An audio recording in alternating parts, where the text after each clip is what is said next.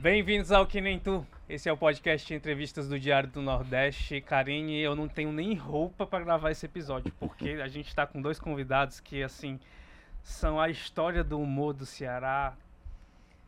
Raiz, Raiz, né? assim, exatamente. São mais de 30 anos de história, Alan. E, assim, criaram personagens que estão intrinsecamente ligados à identidade do humor cearense. Tem, tem, tem gente aqui que eu acho que as pessoas vão ter até dificuldade de reconhecer pelo personagem. Mas como a gente quer conversar muito mais além da personagem, né? A gente queria que viessem todos de cara, Cara limpa. limpa. Exatamente. A gente conversa hoje com uma dupla, que já é uma dupla, assim, há mais de 30 anos. Vieram e trouxeram muita, muito brilho, muita, muito humor, muita graça. Estão aí fazendo as pessoas sorrirem é, há muito tempo. Estamos aqui hoje com Paulo Diógenes e Ciro Santos. Muito obrigado. Essas pessoas que criaram nada mais, nada menos que Raimundinha e Virgínia del Fuego. Exatamente, exatamente. Gente, em primeiro bem-vindos. lugar, obrigado. É, vocês disseram, não estão nem com roupa, olha só. E, não, engraçado. Eu acho que o Paulo, pessoal disse assim, "Menino, será que eles estão nus? Não, e o Mas mais falou assim, engraçado. não estão com roupas, isso vai ser uma matéria de nudismo, né? É, naturismo. entrevistando duas pessoas, dois idosos, né? Idosos aonde? Você é olha- idoso também? Ai, aonde, olha. rapaz? E aos- eles começaram a ver o espetáculo de humor bem novinhos, né? Não, gente? acho que não tinha nem nascido. Bem nascido, A Paulo, será ela não isso? tinha Não, nascido, eu tenho certeza. Tinha não. São tudo caras novinhos, gente, pelo olha, amor de Deus. Olha, eu comecei, a, eu comecei o humor em 86.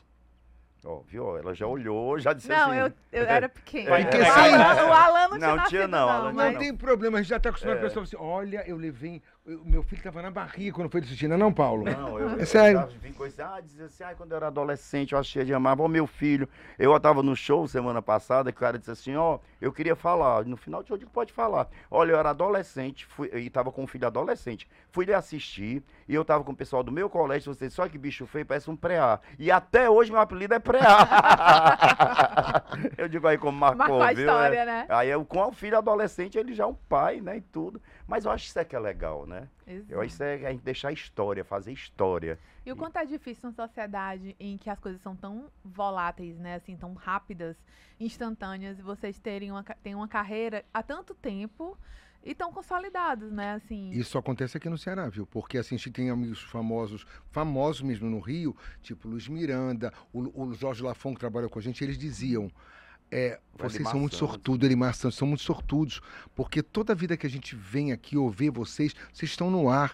Lá, a gente faz um trabalho, de repente, na Globo, fica em cartaz um ano, numa novela, alguma coisa, para, fica dois anos sem trabalhar. Faz um espetáculo de teatro, fica seis meses, fica sem trabalhar. Vocês estão há 32 anos em cartaz, nós estamos sem parar há 32 Eu anos. tô, é, é, com esse espetáculo, o Ciro já trabalhava no Rio, né? Uhum. Com, com o teatro, com o humor. Mas eu aqui foi 86, quer dizer, tem mais, né? Tem 35, 35. quanto Exatamente. tempo, hein? Ana. 30 e. Eu nem sei Sou mais. de humanos. Eu acho que é Paulo. 30 Não e, mais de É. 35 anos. É. É, e é interessante, é interessante. Eu estava dizendo na plateia ontem, eu brincando lá na Lupus B, que eu disse assim, gente, eu tô igual a Roberto Carlos, né? Assim, é uma carreira eterna, né? Sim. É. E com o público. Sabe por quê que eu digo? É porque quando você faz com amor. Entendeu? Eu acho que isso passa para as pessoas.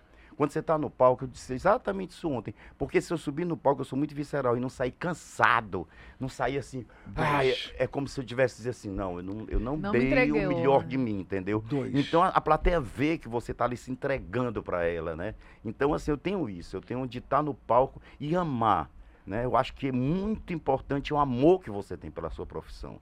Né? Assim, de você estar assim em cima do palco, você olhar, ver uma pessoa feliz, tá fazendo uma pessoa sorrir. É, ontem uma, uma senhora chegou, por incrível que pareça também, é, chorando.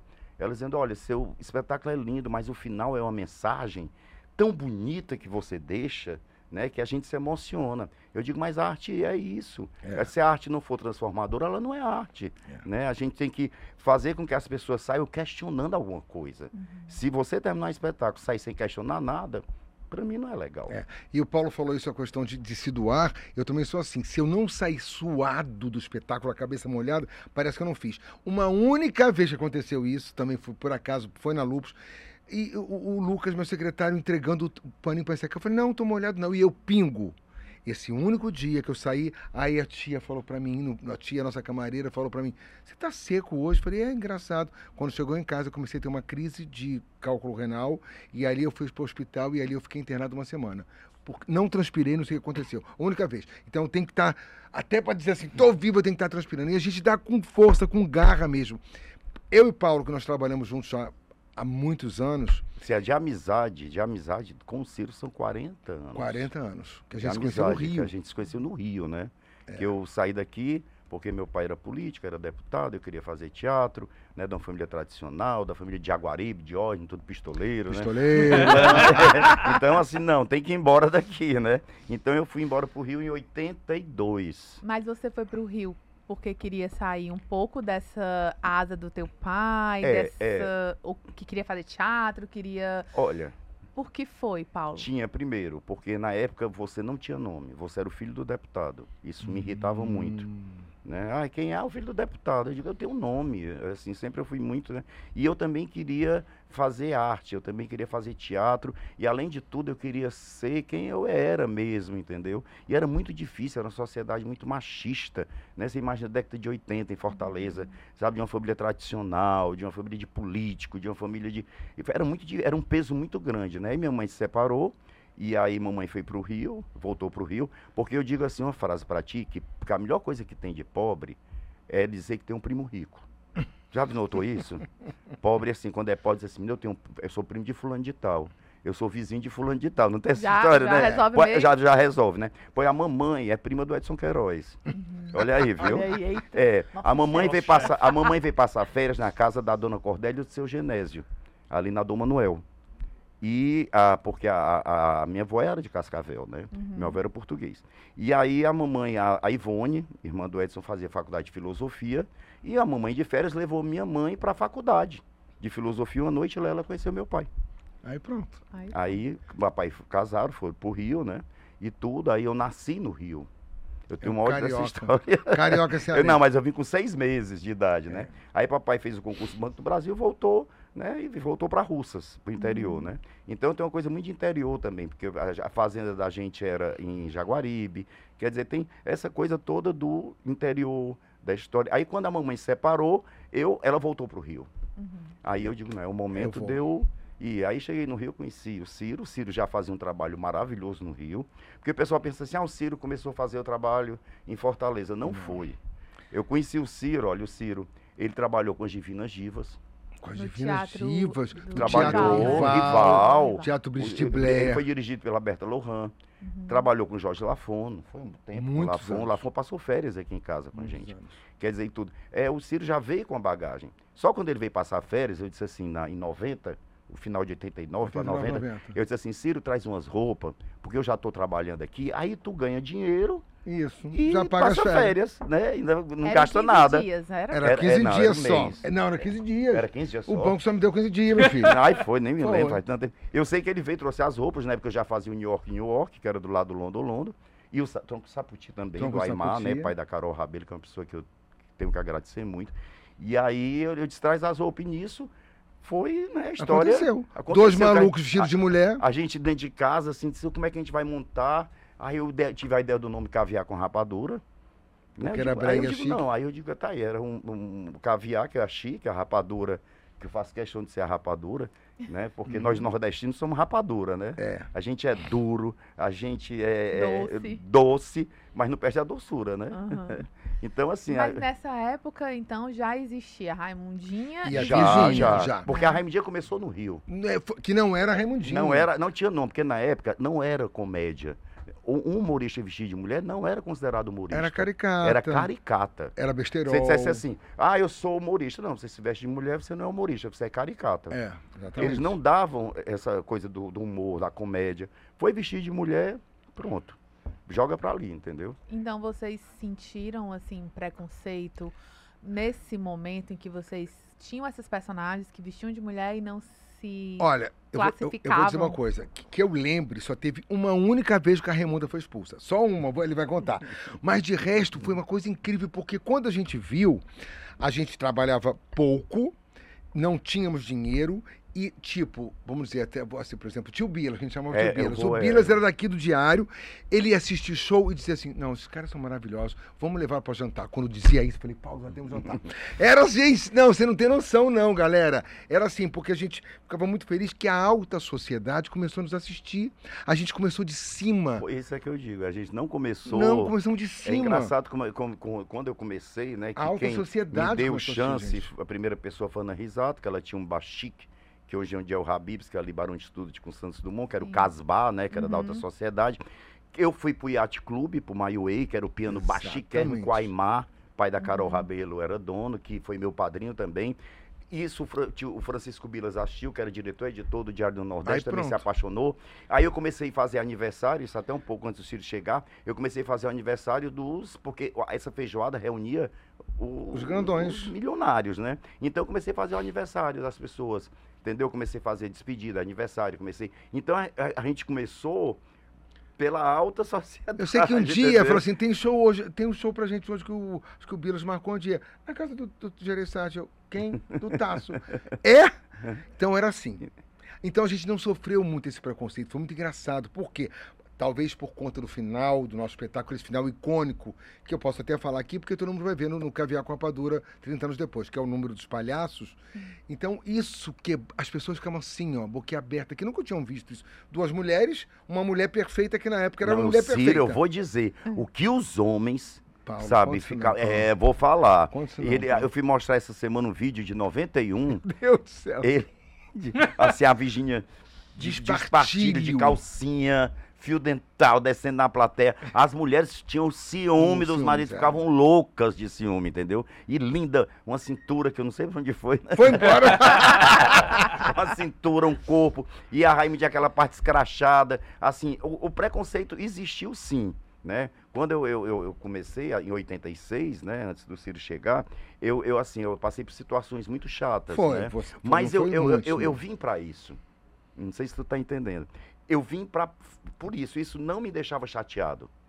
Porque eu digo, Veio eu vou causar. fazer isso e vou fazer com que as pessoas transformem a cabeça das pessoas, que as pessoas mudem, que as pessoas passem a ver outra, de outra maneira. Então, assim, para mim foi legal, assim. Ah, pessoal, viado, é ótimo, tá? Eu tô aqui para isso mesmo. Até que elas, sabe, é, acostumem, até que elas respeitem, até que elas... Então, assim, é, como eu digo, a arte, ela é transformadora. Então, se eu não viesse aqui para transformar, porque eu poderia ter me vestido de Raime de 86, poderia ter ido para um boate gay, Uhum. né? Ali eu seria muito bem recebido. Não, mas eu não queria isso. Eu queria era mostrar para as pessoas que nunca tinham visto, Uhum. né? Que você podia fazer um trabalho dessa maneira, respeitar, assistir, sabe, aceitar. Eu me lembro que eu fui fazer, a, a, a- a gente foi fazer um comício em. Sobral, Uhum. né? E eu não tinha noção ainda do que era Raimundinha, né? E eu, a gente chegou atrás do, do- Quase, saiu- quase quando a gente saiu, tinha que ter oito seguranças em volta. atrás da gente, que a gente Sabe, as- roupão. os pais com as crianças no colo, ó, meu filho te adora. Você imagina isso em 90? vo- É. Um pai dizer, olha, vou- um homem vestido de mulher, dizer meu filho te adora. Quer dizer, eu, eu tenho, eu digo assim, eu acho que daqui uns anos, quando alguém fizer um estudo, vão ver que existiu Fortaleza antes e depois. Da gente, com entendeu? certeza. Eu, A eu gente- penso isso. A gente já trouxe algumas pessoas aqui que é, trabalham como, como drag queens e, e drag Sim. queens é, é, fazendo humor. Sim. É, e é curioso porque, embora a Raimundinha e a Virginia Del Fogo não sejam drag Sim, queens, né? sim, São sim. personagens. Personagens verdadeiros. Não, eles mas aí eu, eu, eu, eu não sei. Até Não, mas eles você- existem, é diferente. Não, Paulo. não, eu não. Eu não Porque a drag assim, não o que é um drag. perfil, de é, é, Eu vai, gosto, diz, vai. Mas o que eu ia dizer é que é, todas fizeram referência ao trabalho de vocês. Ai, coisa como boa. uma inspiração da infância, na adolescência, que já viam vocês é, é, homens se vesti- se vestindo de mulheres e tinham uma sensação de que queriam fazer a mesma coisa. É, vocês tinham essa noção na época? Na, na época não, hoje sim, por Não, exemplo, sim. quando, quando o, Edmilson Filho agora deu um depoimento para dizer, gente, vocês têm que assistir esse espetáculo, porque o espetáculo abriu pra gente. Quando o Tiro Lipa com Wesley Safadão fez o depoimento, ai galera, Ciro Santo Paulo de hoje, não, vocês têm que ver, porque isso aqui abriu porta pra mim, pra todo mundo. Aí a gente começa a dizer, Paulo, a gente chegou, porque hoje é mais fácil pra quem tá chegando, porque nós realmente enfrentamos, fizemos, brá, Aconteceu uma coisa legal que o, o Denis Lacerda, né, que faz a Deidiane. É, Deidiane. É, É. eu amo da Deidiane. Ela disse, Paulo, eu não conhecia o Jesuíta Barbosa, né? Ela, vou te apresentar, porque ele tem vontade de conhecer. Eu, eu não, não- me toquei muito. Quando o jesuíta me viu, ele enlouqueceu. Ele disse, nossa, tu é minha referência. Eu ia pro Norte Shopping, tinha assim, meu Deus. eu- Ele ficou louco quando me viu assim. E eu digo, não, eu que sou teu fã. Ele, não, você, olha, você não, você não tá sabendo o que é que eu tô dizendo. Eu pequeno olhava e já dizia, eu quero fazer isso, mas não entendi o que era. A gente Tá entendendo? noção, Quer dizer, cara. a gente, hoje, é o que eu digo, a gente, a- a- o ser humano ele tem que ter muito cuidado, porque a vida passa rápido. Quando você vê, você criou uma história. Ela É. pode ser ruim e boa. Né? Você olha no Google, né? Que tem aquela história, quem é você no Google, Sim. né? Você olha no Google e tem uma história, né? Assim, e- e- aí quando você vê, eu- eu fui cair em, em mim um dia desse. Eu digo, gente, eu fiz uma história, Ah. né? Assim, a gente criou uma história, porque quando eu comecei o humor, não tinha humorista. Exatamente. Né? Quando eu comecei o humor em 86, eu fui para um bar chamado. é, é, não não vou dizer o nome não, mas eu fui para um bar. E ela não me pagava bem, por exemplo, assim, o que eu ganhava, o que ela tirava por dia, eu ganhava por mês. Tu acredita? né? Uhum. Mas só pelo fato de eu estar na aldeota, né, já era para mim, quem veio do teatro, né? Eu vim do teatro tradicional de Fortaleza. Agora eu então, vou para mim já era tudo. E quando eu saí e ficou o espaço vazio, numa terça-feira, que o Aimar, pai da Carol, me chamou pro tronco do Saputi na João Cordeiro, a pessoa ficou desesperada. Aí disse assim, ó, tem uma pessoa que faz rádio. E é muito bom, foi quando o Tom Cavalcante foi. E tanto que ele fala na entrevista. Nesse isso, mesmo né, no local que a gente Câmara Record, trabalhava. Nesse mesmo local. Então, assim, quer dizer, tem, tem toda o- história das pessoas que assistiram essa referência. E eu digo, gente, a gente criou referência. Eu digo que eu sou o Museu do Humor Cearense Ambulante, entendeu? Todo mundo quer saber, Paulo e Fulano. Paulo, É. como foi Fulano? Como foi isso? Agora eu queria dizer para vocês Não, só que eu acho. dizer, não, só, só, só pra cortar isso aqui, porque eu sou que nem tu, que nem tu, porque eu também fiquei surpreso quando eu fui assistir o Moção aqui no Autoral Bar, e eu fiquei encantado que eu ouvi o Moção na rádio, né? E aí eu fui no camarim depois, Moção, cara, sou teu fã. Ciro Santos. Não, peraí, peraí, peraí. Como é que começou esse teu trabalho com Paulo Diógenes?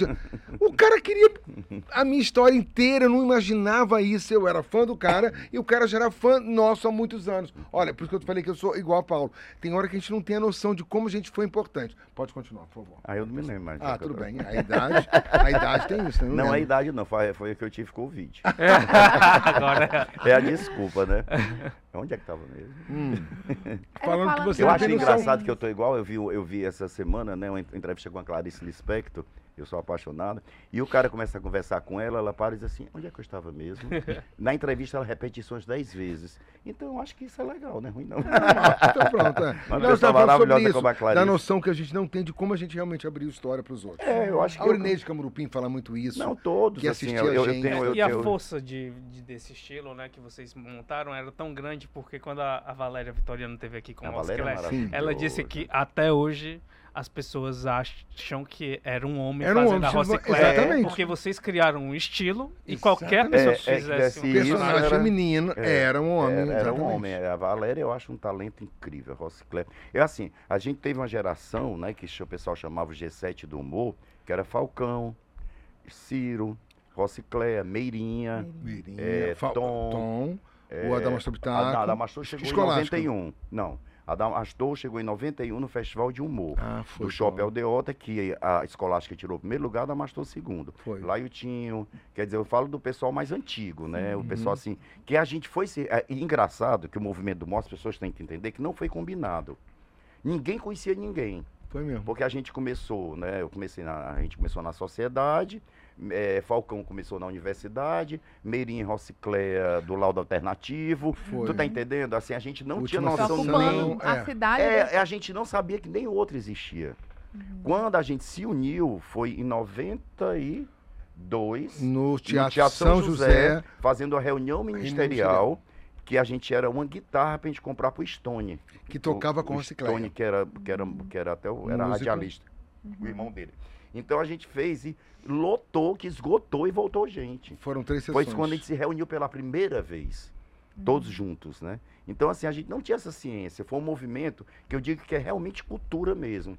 Porque a cultura é quando ela nasce do povo, Uhum, entendeu? Assim, o humor é uma cultura cearense. que legal. Né? Ela não é acadêmica, nada, é uma cultura. E quando é que acontece uma virada assim? Porque é, tem um momento em que claramente o, o- esse humor que vocês faziam vira um produto de exportação, né? Sim. É. Que, Sim. e, inclusive, e que até hoje tem muito turista que vem pra cá. Pra cá, querendo pra assistir. conhecer. Começa quando? Começa quando é, a- as televisões começam a descobrir aí o Renato Aragão, o humor cearense, mas tem mais gente lá.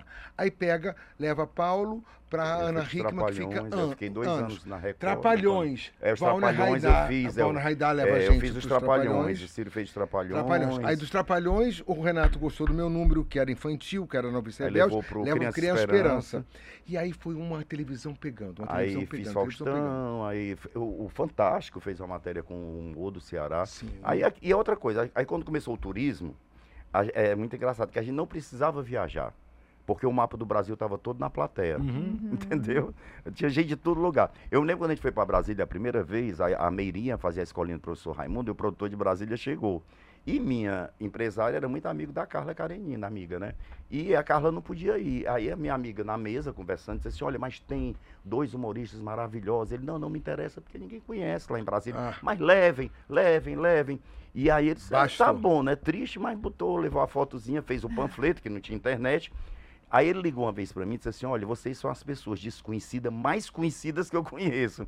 Porque ele mostrou, levava a programação do teatro do mês inteiro, Guarnieri no dia tal. Sim. É, todo dia, Raimundinha, que o caviar com rapadura aqui em Brasília. E resumindo, a gente fez sessão extra, sessão a extra. polícia na sessão, porta. Polícia na porta, porque tinha gente até no palco assistindo. Foi. Deus. Brasília Assim foi um dos lugares que a gente mais Assim, é trabalhou. loucura, quer dizer, a gente, por quê? Porque a gente trabalha diretamente com turista, É. né? Ontem a gente faz o- a, a piadaria, faz lupus, ele faz Chico do Caranguejo. Então a gente trabalha o quê? Ah, fala em Chico do. Caranguejo. O Chico do Caranguejo, eu, eu acabei, mês passado, a gente foi considerado o espetáculo de maior duração do mundo. Por que do mundo?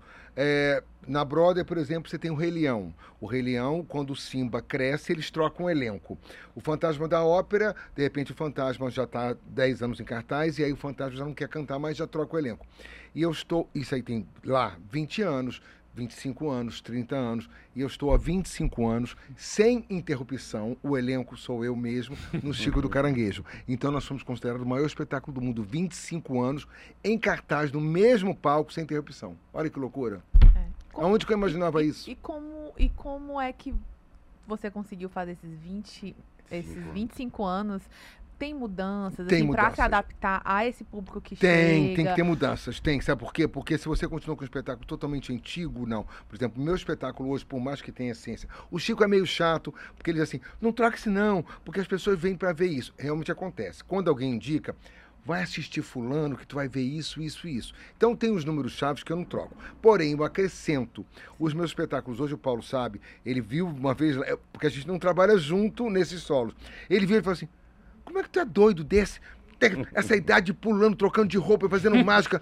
É, porque nesse espetáculo meu, eu troco de roupa, faço mágica, faço trocas em Tudo. 5 É segundos digo, de eu digo roupa. assim, o Ciro, de mudanças. eu digo, Ciro, você tem que estar na sua cabeça que você não é humorista, você é um showwoman. Eu sou um show, exatamente. Entendeu? Porque você canta, você faz mágica, você faz piada, Faço o povo rir. faz o povo rir. É assim, E é- faço o povo é- chorar. E, e- e tem, tem, é, junta tudo, né? Sim. Então Isso eu que é- vejo mais como um, um show, porque A magia figurino, química boa. É, figurino, troca de roupa. Eu, gente, eu, não aguentava, corre e troca com essa idade.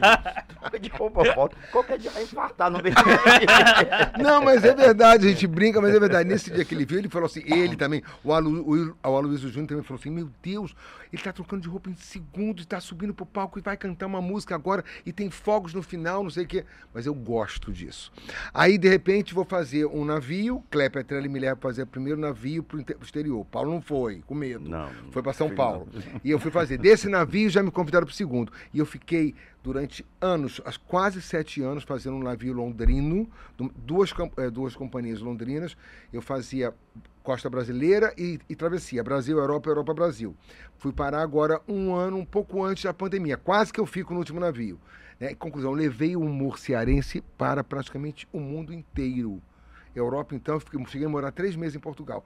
Cara, chegava em Portugal, tinha gente que dizia assim, o Ceará, já fui lá no Ceará, não sei o que, todo mundo sabia do humor cearense. É uma coisa absurda. Como é que esse pessoal recebe esse espetáculo? Porque você vê, assim, que é, tem coisas que a gente vai entender, mas assim, a- esses estrangeiros, eles entendiam, você Entendi. fazia adaptação. Não, Adaptação, o pessoal sim. teclava, é, apertava a tecla SAP, né?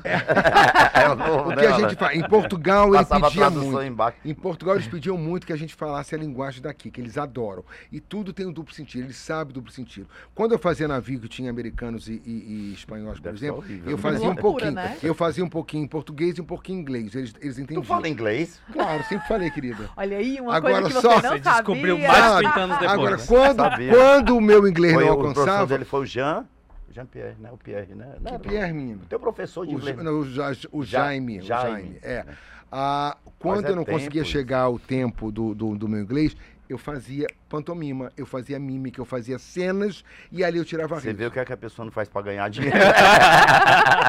Com certeza. Mas assim, agora, quando a gente faz pelo Brasil, automaticamente, é claro, eu tive que mudar um pouco a linguagem, porque a linguagem. Mas a minha linguagem nunca foi muito regional. Eu- entre todos eles, eu sempre tive uma linguagem nacional, onde adaptava tudo, porque a minha personagem, por ser uma vedete de teatro, tinha uma linguagem universal. O que acabou que hoje em dia aqui, a maioria não tem mais uma linguagem só regional. Porque Não, se não tem, o povo pode. não entende, né? Não, Não pode, Não você não pode pode falar de bairro daqui, você não pode Sim. falar. Antigamente era. Antigamente Antigamente falava de bairro. entrava de ônibus em cena. É, é, é, entrava ali no shopping Aldeota. O Chopin Bar, foi o primeiro bar que onde juntou também os humoristas. Eu, aí toda a vida eu, disse, eu já desci de camburão de polícia, desci de ônibus, e as pessoas não sabiam, não tinha nem telefone de celular, o pessoal ia telefone público para ligar para a polícia. Que eu disse, eu entrava pela plateia, sempre eu gostei dessas coisas. Aí o pessoal, e texto, eu digo, tem não. É incrível, como eu nunca consegui escrever nada. Não, escreve sim, ele roteira muito não, bem. não, eu não escrevo, assim, eu, A eu já não. dirigia pessoas assim, ó, você vai contar isso agora, você Isso. vai contar isso, aí no outro ensaio, ó, agora acrescenta isso, agora acrescenta aquilo, entendeu? Porque eu acho que aí eu, eu, eu gosto de ver a cena, Esse entendeu? roteiro do, do Caviar com Rapadura, eu tava viajando agora e falou assim: Ei, olha só, naquela cena que você vai fazer do sucesso que vou eu, jeito. vai ser um sonho. Eu falei, Paulo, mas não- você não tá no primeiro roteiro. Não interessa.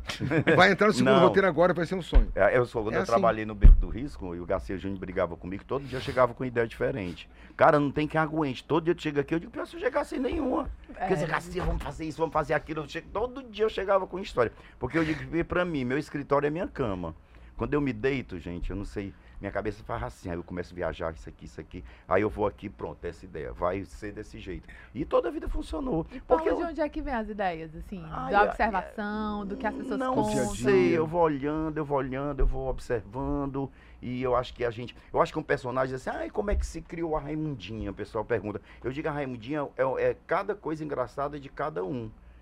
Tu entendeu? Você tem um. Eu, eu tiro o olhar de um, a, a peruca de outro, é, é a maneira de falar de outro. É, é a formação de várias pessoas em uma só. De várias pessoas engraçadas em uma só. Não é foco só em uma pessoa. E também a gente que é. Eu sou muito muito na minha, né? O pessoal pensa, ai não, o Paulo é. Mas eu sou meio, né, Ciro, meio. Completamente quieto. Completamente. Sou meio, meio bicho do mato. É. E eu sou muito de observar, sabe? Eu sento aqui e fico. Aí chega, eu digo, ó, pronto, isso aqui é maravilhoso, né? Então, assim, as, as ideias, elas vão surgindo na televisão. Eu gosto muito de pesquisar coisa no YouTube, de pesquisar histórias, de, de, e, e isso vai dando inspiração.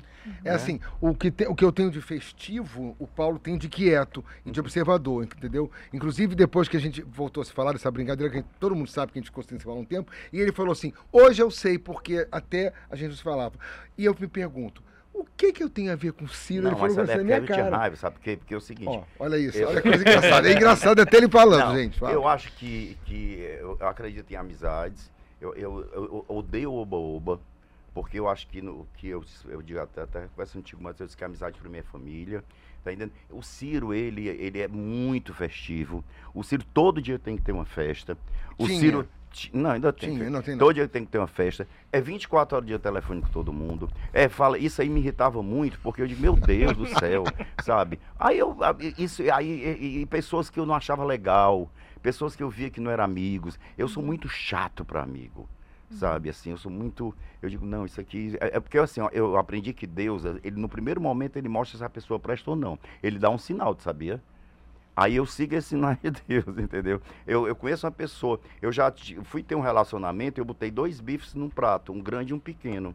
Quando eu vi, a pessoa pegou o grande e botou. no- Eu digo, não é legal a pessoa.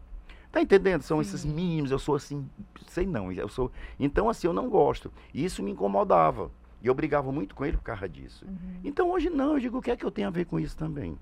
Né? Ele continue, ele passa 24 horas por dia no telefone, que eu digo que ele vai trabalhar na Contax, né? Na Oi, na, é, é assim, eu- trabalhando no eu- e o meu é silencioso 24 horas. É, é. Entendeu? Então você também, quando amadurece, você aprende a respeitar o espaço do Mas outro. vocês sempre foram assim, muito Não. diferentes um, dos, um do outro. Sempre. Sempre. Mas agora, eu- agora tem uma coisa interessante, porque isso que o Paulo fala, eu digo pra ele agora, eu agora estou aprendendo com você. Porque, Paulo, assim, a gente tá na correria de pegar um figurino, vamos embora, ensaiar. Não, aí fica Aconteceu. Fomos claro. ensaiar, o figu- pegar o figurino, ensaiar, tirar a roupa. Aí Aí ele o pai- fica assim, sabe? Corre, e vamos. Eu É. pego o telefone, menino, olha não sei o quê. Eu assim, Aí o. Paulo quieto. Aí eu falei assim, Paulo, vamos passar lá em casa tomar um café? Vamos. Aí o Paulo senta na sala, sem a mínima preocupação. Aí vai o, o Lucas, meu secretário, pega isso, pega aquilo. E Paulo sentado, fumando. Eu falei, Paulo, eu quero ficar igual a você, assim. Não tenho mais o que fazer. Eu quero ficar aqui É. a hora que der. Acalma. Cara, isso me deu uma tranquilidade. Eu falei, eu preciso ficar assim, senhor. Como se Eu a calma do aprender. Paulo te tranquilizasse, Me e a tua tranquilizasse. aceleração É, não, mas eu acho. o ritmo Eu dele. agradeço muito ao Ciro, inclusive, né? Que nunca tinha falado isso pra ele, tô falando assim em primeira mão, ele ter resgatado essa história. Porque eu tava assim numa vibe tão de tá na minha, né? Que tu sabe, morei na Serra. A história do caviar com Dois rapadura. anos, é. E, e foi como se eu é, é, renascesse de novo essa história. Ah, que resgatasse, entendeu? Fico É, foi muito importante, né? Assim, a gente tem, tem histórias que eu digo, e essa foi importante pra mim, porque eu tô assim que meu filho chega e diz assim, pai, qual é sua, Meta. suas metas pra esse ano? Eu digo, nenhuma. Mas, pai, ninguém vive sem meta, eu já tive muita meta. Sabe assim, olha, minha meta é, né? é acordar, não dar satisfação a ninguém. Eu pego meu carro duas horas da manhã, vou tomar café com, com um pão de queijo em algum lugar, volto. Aí, se eu não quiser fazer show na semana, eu cancelo tudo, fico em casa, vou pra serra. Muito assim, bom. hoje eu quero fazer o que eu quero. Porque eu já fiz, porque o, o- o artista, o pessoal pensa que é vagabundo, né? Meu pai, eu sempre brinco, meu pai, quando era pequeno, dizia assim, não quer ser artista porque quer ser vagabundo. Então eu fui na cabeça dele, fui ser artista para ser vagabundo e vi que não era. Porque o artista é um operário, ele cumpre horário, né? Um show é nove, você tem que estar oito, nove, você tem que estar no palco. Gente, a gente tem que bater Tem ponto. muita Pessoas não coisa entendem. É, é, e tem que bater palco, né? ponto, né? Tem que bater ponto. O O acha que- artista, ele bate ponto. Muita gente fala, ai, vocês, poxa, vocês ganham muito dinheiro, é muito fácil. Mas ninguém vê que uma hora antes a gente está colocando maquiagem, meia, enchimento, e passa uma hora em cena, quer dizer, são praticamente duas horas, duas horas e meia, você com aquela parafernália. Eu e Paulo, então, a gente transpira no rosto, nos braços, que é o único lugar que passa ar, né? É. Porque as pernas é meia, espuma. A cabeça é peruca, que parece um micro-ondas. Então só- ninguém vê isso. Ninguém vê E isso. outra coisa, existe a preparação também, a preparação Sim. mental, né? Não é você estar aqui subir no palco, né? Eu, eu, eu- eu sou muito assim de me preparar. Eu, quando se tem show à noite, 5 horas da tarde, eu não saio mais de casa. Porque 6 horas eu tiro a barba, 7 e meia eu como, porque eu não como na hora do espetáculo. Tá entendendo? Tem todo um processo. Eu, pra mim já começa às 5 horas. Uhum. Ciro, e o que, que te motivou a ter essa vontade de novo de reapresentar o Caviar com Rapadura mais de 30 o anos que me depois? motivou Aliás, é, quem É, tá nos assistindo, dizer, né? Aí o que Dia é ninguém- 29 9 de outubro. De outubro tem Caviar com No Rapadura. Teatro Rio no Mar, Teatro Rio Mar. A gente nem falou. É, Folha, e olha só, É. é, corre, porque o Ciro já mostrou aqui que quase não tem mais ingressos. A gente você- vai só, antes de terminar aqui o podcast, vou soltar uma vinhetazinha de 15 segundos, só pra você ver como é que é a vinhetazinha cantada. Oi, pois, pois corre pra, porque já. Ou, ou já não tem mais ingresso quando esse episódio tá indo ao ar, ou tá bem pouquinho, viu? Se Deus quiser. É, se Deus Ó, vou quiser. falar pra você agora o que me motivou. O que me motivou, assim, é, o meu produtor sempre teve uma vontade muito grande de fazer. Poxa, eu tinha vontade de ver você e Paulo juntos. E assim, cara, era muito, porque vocês são uma história. Eu lembro, eu era pequeno. Via, bom, é verdade a A sua história história. todo mundo- E eu todo me sinto mundo a falava Xuxa, isso. sabia? Todo- Eu era pequeno, eu era falava pequeno, eu isso. era pequeno. Aí eu falei assim, não, gente, mas isso não vai acontecer, porque eu já não falo com o Paulo há um tempo, a gente teve esse muito E sentimento. pior que ele não brigou, viu? É, não foi obrigado, não. Foi assim. Só a vida. Aconteceu. A vida, É, é, a assim, a questão não- política também, a gente trabalhou Ah, na não fala em política. política não, É, tudo, enfim, menos política. Foi isso. E aí a gente ficou sem se O falar. Alan, o Alan me entrevistou muito na Câmara É, dos Vereadores. Agora, agora, mesmo sem se falar, eu nunca fui de falar mal de Paulo quando alguém falava no meio e ele nunca foi de falar mal. É porque já viu o irmão, eu digo, sabe aquela história? Só você pode falar. né? É, aí só eu É, posso é falar mal. Se alguém vir falar, minha filha, escuta, viu? Então- mas aí eu posso. É, mas porque ninguém assim, pode. eu sei é, tudo eu que digo, Paulo Ciro, acho que a era. gente tem um. Eu acho que na outra encarnação eu tenho, eu tenho uma coisa com o Ciro muito grande. Entendeu? Eu tenho assim, mesmo eu deixando de falar, eu, eu sempre tinha aquele pensamento bom, aquelas coisas boas. Tu entendeu? Acho que Eu é coisa de irmão mesmo. Paulo, Ele, ele, ele- eu sou muito, assim, Sempre não é desorganizado, eu sou muito desapegado, É. entendeu? A coisas materiais. Eu não me apego a nada material. Assim, eu chegar, eu jogo. Tanto que no começo do show, quando o Ciro chegou do Rio, ele trouxe com a bolsa, colocava as coisas dentro para ir pro show. Eu levava minhas coisas, sabe em quê? Saco de lixo. Saco de- e até hoje, assim, eu não, me, eu não importo. Minha, você vê minha casa, ela tem um básico. Você vê a casa do Ciro, eu eu cheguei no Ciro, Ciro, isso é casa de Vitalina. Sabe o que é Vitalina, né? Moça velha. A casa do Ciro é cheia de bibelô, cheia de coisa antiga, máquina fotográfica antiga, não sei o que, tudo. Nos, tu tá entendendo? É da Virgínia. É, é, Da Virgínia, é, e eu Virgínia. não, eu pra mim é, é, é- é- é a mesa com um copo em cima tá já se a na minha decoração. pergunta, tu sabe, né? Porque eu tô respondendo a ele. Tá se O metendo na quê? minha pergunta. Ai, Ele perguntou qual foi a minha inspiração. Ah, tá. vai. Então, aí o meu professor sempre teve vontade de fazer isso, eu falei que não. Enfim, aconteceu um dia, eu recebo um telefonema do Luiz Antônio, o Inês Camarupim, o Paulo quer falar com você. Eu falei, o Paulo quer falar comigo? É, ele interviu por mim, mas ele quer bater um papo com você. Eu falei, Milton, o Paulo quer falar comigo. Vou conversar com o Paulo, sim. Porque já era uma vontade, porque eu nunca deixei de gostar de Paulo. Paulo era um irmão que eu, É, eu gente. sempre achava que a gente tinha que ser os melhores amigos, porque eu conheço Paulo desde o Rio. Fui conversar, nessa conversa foi quando ele me chamou para fazer esse, esse espetáculo, esses três espetáculos da produção dele, os mini espetáculos, foi quando eu chamei. Então, quando eu chamei, eu falei, caramba, foi uma vontade de dentro também, sabe? Surgiu. Eu falei, caraca, a gente vai montar o caviar com a rapadura. 30 anos depois vai ser uma loucura, porque a gente vai poder fazer a essência do caviar com a novidade de, mil- de 2023 que pode oferecer. E é isso que nós estamos mostrando espetáculo para vocês que estão em casa. Compre os ingressos, que a gente vai ter um, todo o humor, como o Paulo disse no começo, mas com luxo, com uma delícia de se E ver, hoje as uma pessoas, eu, plasticidade. eu acho que eu vejo hoje as pessoas não têm mais isso, né? Esse espetáculo com humor. Não, com é só a luxo. bermuda, entra em cena, né? Assim, eu acho que as pessoas vão ver uma coisa bem diferente mesmo, entendeu? Vão além vão, vão- vai, vai- os olhos vão sorrir e a boca vai sorrir, porque não é só a boca não, os olhos também, Tudo. com, com, com os figurinos, com, com o, o- o- o Cenário. Com um painel de LED imenso É. atrás, com, com história. Então, Olha, é, é, o cantando. Ciro vai ter cantando. Cantando. E vai ter cenário que vai ter cenário que não tem cenário, que o Paulo quis botar isso, aonde um cenário, a pessoa vai criar o cenário na cabeça dela. A gente criou uma cena dessa, É, né? é. Que é a cena da casa das duas. E uma coisa muito interessante que está acontecendo. Aconteceu a primeira e essa semana aconteceu a segunda, que você nem sabe. Um, um- um- um cara fez aniversário, um amigo nosso, falou assim: Ciro, faz aniversário no dia do espetáculo. Sabe o que eu quero fazer? Eu quero convidar os meus amigos. E ele comprou 30 ingressos, mandou fazer 30 camisas, caviar com rapadura, que vai comemorar o aniversário lá. Do outro, tô tomando sorvete numa sorveteria, enquanto outro amigo, ai, o caviar com rapadura, não sei o quê. Cara, meu aniversário no dia 28, sábado, tava querendo ir. Eu Falei, e aí, por que você não vai? Eu acho que eu vou comprar uns ingressos da... sem nem saber do outro. Segundo aniversário, comprou 40 ingressos. Então nós já temos dois aniversariantes comemorando conosco que viram o espetáculo e estão levando amigos para ir. Olha que coisa maravilhosa. Eu acho assim que o espetáculo em si é- é- tem tantos detalhes, né? Que um que eu fiquei impressionado, que é, no final a gente coloca uns roupões, né? Quando termina o espetáculo. Os roupões, ele é todo com matérias de jornal. É, a gente Todo mandou fazer um tecido especial aqui no sistema. A gente conseguiu toda a nossa história do Café com Rapadura. E isso foi Como é que chama? editado. Subliminado. Subliminado. É todo subliminado. Subliminação. Quando eu olhei, na, eu olhando as matérias, eu assim, meu Deus, eu, eu nem. O tecido. A Olha aqui, do ano de tecido. 1900 e tanto, olha aqui, o roupão, ele é a história. A história da Né? É incrível você ver os detalhes, né, que as pessoas vão ver. E vocês estavam contando aqui um pouquinho antes que é, a história é do caviar, mas também fala sobre a cidade, né? Fala! A gente tem toda essa comparação de quando eu cheguei, como era e 1990. como é agora. É. Entendeu? A gente tem a história depois, quando, eles, quando elas, as duas começam a montar o espetáculo naquela época e como é agora. A Virgínia conta, tem uma música que ela canta, que ela conta, de- o nome da música chama-se 30 anos depois. É, que eu fiz a letra, que ela conta 30 anos depois, é, de, de quando eu cheguei, vim visitar a Raimundá Gereissati, porque a Raimundinha, ela é Gereissati, né? A Era. Raimundinha é Gereissati. É, mas se separou. Ela separou. Ela separou. Então, assim, é, é, é muito interessante. Eu estou curtindo muito, até porque eu estou colocando para fora algumas coisas que as letras, é, tanto do Sucesso que Vou Eu, quanto do, do, do, do 30 Anos Depois, todas são minhas.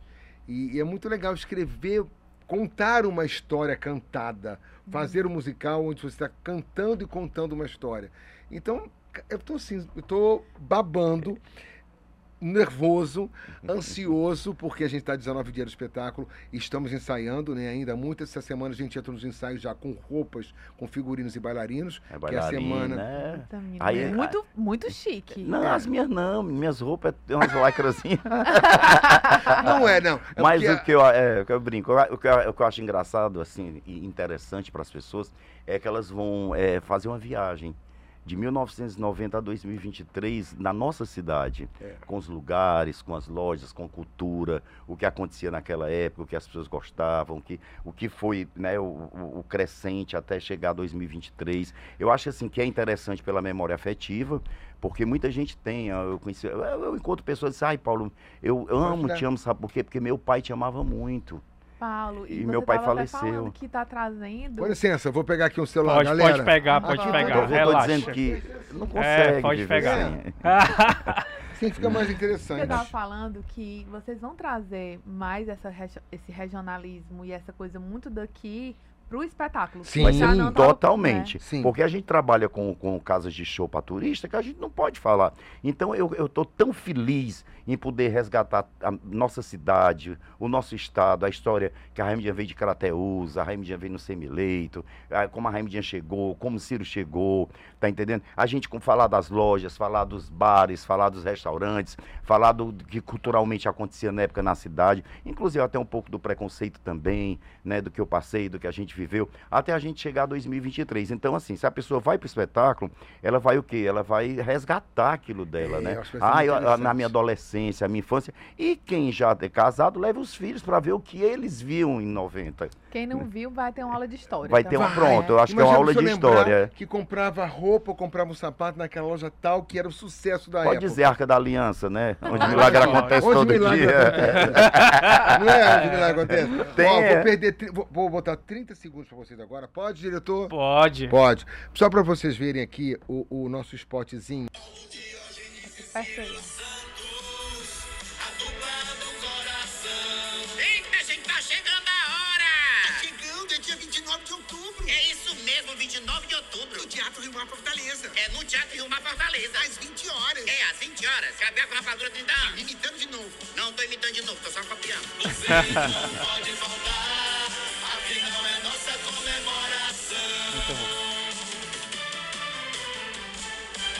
E o que eu acho legal também é, é- é- é o choque de cultura, né? Das duas. O social, o cultural, né? Porque É. você pega uma sofisticada com mulher rústica, com mulher simples. E elas se dão bem, né? engraçado. É, é, engraçado. brigam, mas se dão Tipo bem. vocês dois. É, É, a Raimundinha, Tem a Raimundinha, a Raimundinha, né, e a Virgínia, sabe, classes sociais diferentes, né, culturas diferentes, tudo, mas no fundo elas se entendem bem.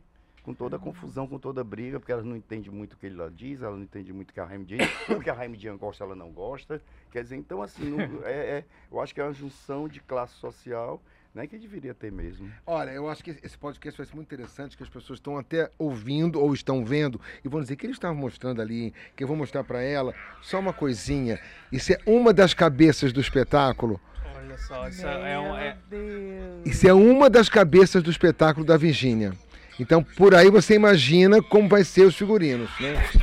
Ele adora, eu não, É. meu é texto. Do- 2023 também é, a gente vive numa época que muito se acordou para algumas questões relacionadas a alguns temas importantes, seja a questão da homofobia, Yeah. seja a questão do racismo, seja algumas questões muito importantes relacionadas à sociedade mesmo Com que quando certeza. vocês começaram não era uma discussão tão em pauta. Não. Então, assim, não era uma discussão também em pauta no humor. É, hoje, em 2023, quando vocês retomam a- a- alguns personagens como a Raimundinha, quando você tá fazendo seus shows todo, todo o tempo lá com, com a Virginia Del Fogo lá na, Nas casas. nas casas, né? É, vocês tiveram também que se recons- reconstruir cada um dessas personagens por conta desses temas? Completamente. Hoje ficou muito cheio de mimimi. Hoje tem que tomar cuidado em tudo que a gente fala.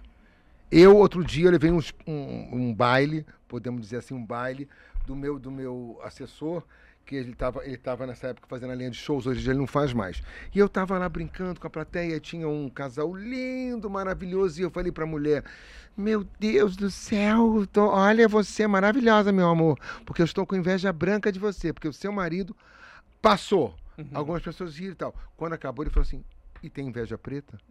Então são essas coisas que a gente tem que tomar muito cuidado hoje em dia, né, Paulo? É, tem. tem- Tudo, tudo, tudo, Mas tudo. eu, eu tudo. acho que as pessoas têm que se impor mesmo. Eu acho que a gente tem que né, se empoderar dos assuntos, das histórias, né? Sim. E o empoderamento é importante, sim, porque é nas brincadeiras, né, que vem o preconceito. Eu não sou, Eu eu não passei sou a favor por isso. do humor livre. Assim, Eu não pa- que tenha censura, mas eu não sou a favor, não. Ah, tem gente que fala assim, ah, o Léo Lins, não sei o que, não sei o que. Eu não gosto do humor do Léo Lins. Falo aqui pro podcast que a gente fala, eu não gosto. Tem gente que gosta, mas eu não gosto.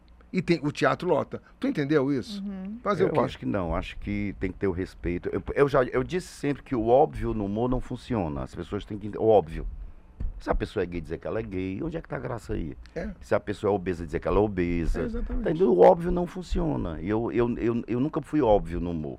Entendeu? Eu pego assim um cara super machão que tá com a esposa e diz que ele é gay. As pessoas vão rir, né? Entendeu? Porque assim, o óbvio não funciona. Mas eu, eu, eu acho que tem que ser mesmo. Eu acho que as pessoas têm que começarem a ter respeito.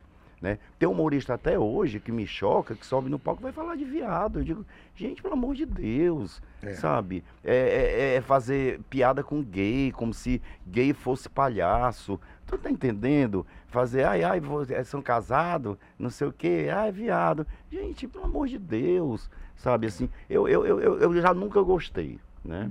Eu real- Apesar que nós tivemos bons humoristas, tipo assim, o Espanto era um cara incrível contando piada. E ele contava piada de bichinha, que até a gente Sim, ria, mas, mas era é diferente. na época, não na é década- como agora, não. realmente não é como agora, não. Não, as coisas, as coisas eu acho que elas mudam. Mudam, e mudam. tem que as pessoas têm que cobrarem isso mesmo.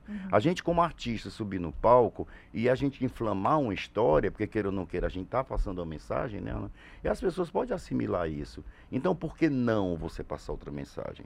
Né, eu estava no, eu tava na, fazendo plateia, eu faço muita plateia, que a gente, o perigo tá aí, porque a gente anda numa linha muito tênue na plateia, porque se a gente disser qualquer coisa, e tinha um casal, ele disse assim, nossa, que lindo, eu acho lindo a família. Né? Ele disse assim, é uma família tradicional. O cara disse, eu disse, não, família onde tem amor. Parou, continuei. Mudei de assunto, entendeu? Assim, eu não vou também chegar lá no, no palco e vou discutir. Sim. Mas eu acho que a gente tem que fazer. E, e- e o meu show, eu, é- é- eu, eu falo muito de amor hoje em dia. Né? Meu show é muito direcionado. Tanto que no final do meu espetáculo, eu falo uma frase que é que vocês nunca esqueçam na vida que o princípio de tudo é uma palavra chamada amor.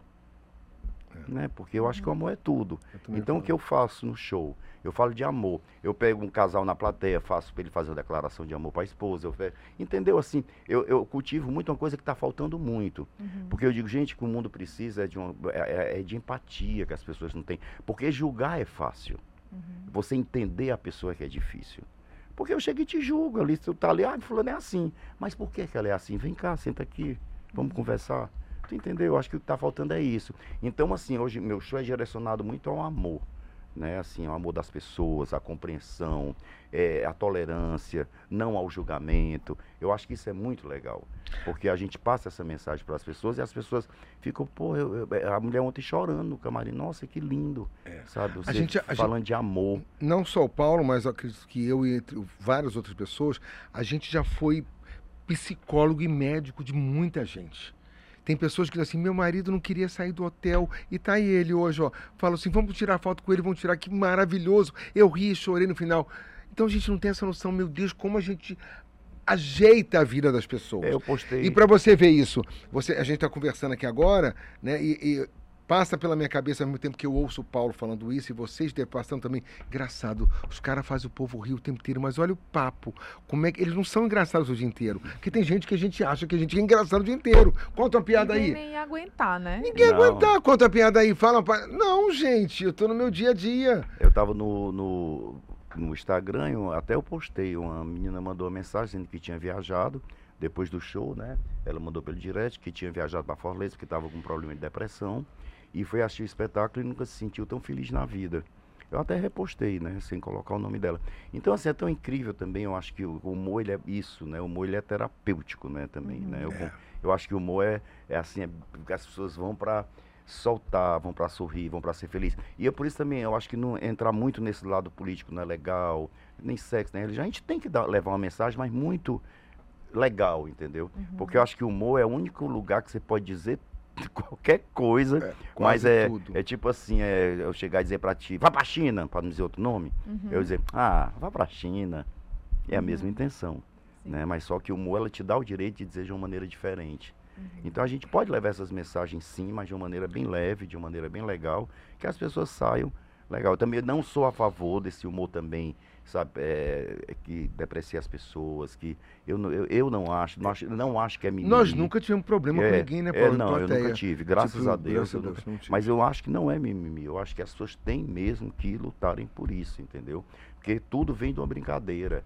Eu acho que o bullying vem no colégio de uma brincadeira, sabe? Que isso você leva pro resto da vida, sabe? É, ai, você tem um problema de obesa, aí, ai, sou gordinho, gordinho, gordinho. Você escutar isso a infância inteira, tá entendendo? É, eu passei a infância inteira escutando, que é uma, que é a palavra que você até hoje é toma jeito de homem. Eu digo, meu Deus, o que é tomar jeito de homem? Você com oito anos, você não sabe o que é tomar jeito. Você sabe o que é tomar jeito de homem com oito anos. Quer dizer, você já sente, tá entendendo? Já aquilo em cima de você, aquela pressão.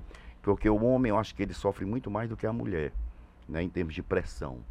Porque o- é porque uma é, o pai e a Performar mãe cobram muito de você. Homem não chora. A Homem mulher tem que ser assim. pode andar de mão dada, É, o, homem, não, pode, andar de mão dada. Aí, a- a- assim, eu acho que o homem ele sofre muito mais pressão, entendeu? É até a adolescência, não, aí já quantas mulheres saiu hoje, quantos não sei o quê, homem não chora, É. homem não, não tem isso, homem não tem. Quer dizer, você carrega tudo isso, né? Então eu acho que a gente tem que parar com isso, parar com essas coisas, parar, porque eu acho que tudo isso, até chegar em cena, até chegar no palco, você sentar lá e ouvir, tá entendendo? Esse tipo de coisa. Então, assim, eu acho que não é mimimi, eu acho que a gente tem mesmo é que ter, falar correto, sabe? Respeitar as pessoas.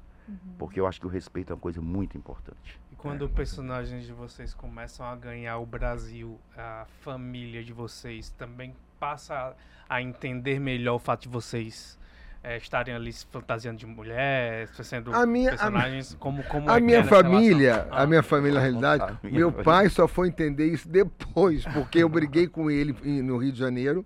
A gente fazia show numa pizzaria e ele foi- descobriu lá o cartaz, descobriu o que eu estava É, fazendo. fazia esse show Eu fazia, o Paulo fazia comigo, e aí ele, "Pô, você tá fazendo show vestido de mulher? Não sei o que. Eu falei, tô fazendo show vestido de mulher assim. E. e- blá, blá, blá, blá, blá." Eu falei, o senhor pergunta se eu tô com medo. Eu trabalhava no Banco do Brasil nessa época, a briga foi feia. Você pergunta se eu tô com medo, se o dinheiro do banco tá dando? Não, não sei o que, então não quero mais saber. Pronto. Ali. E ali ficamos sem nos falar.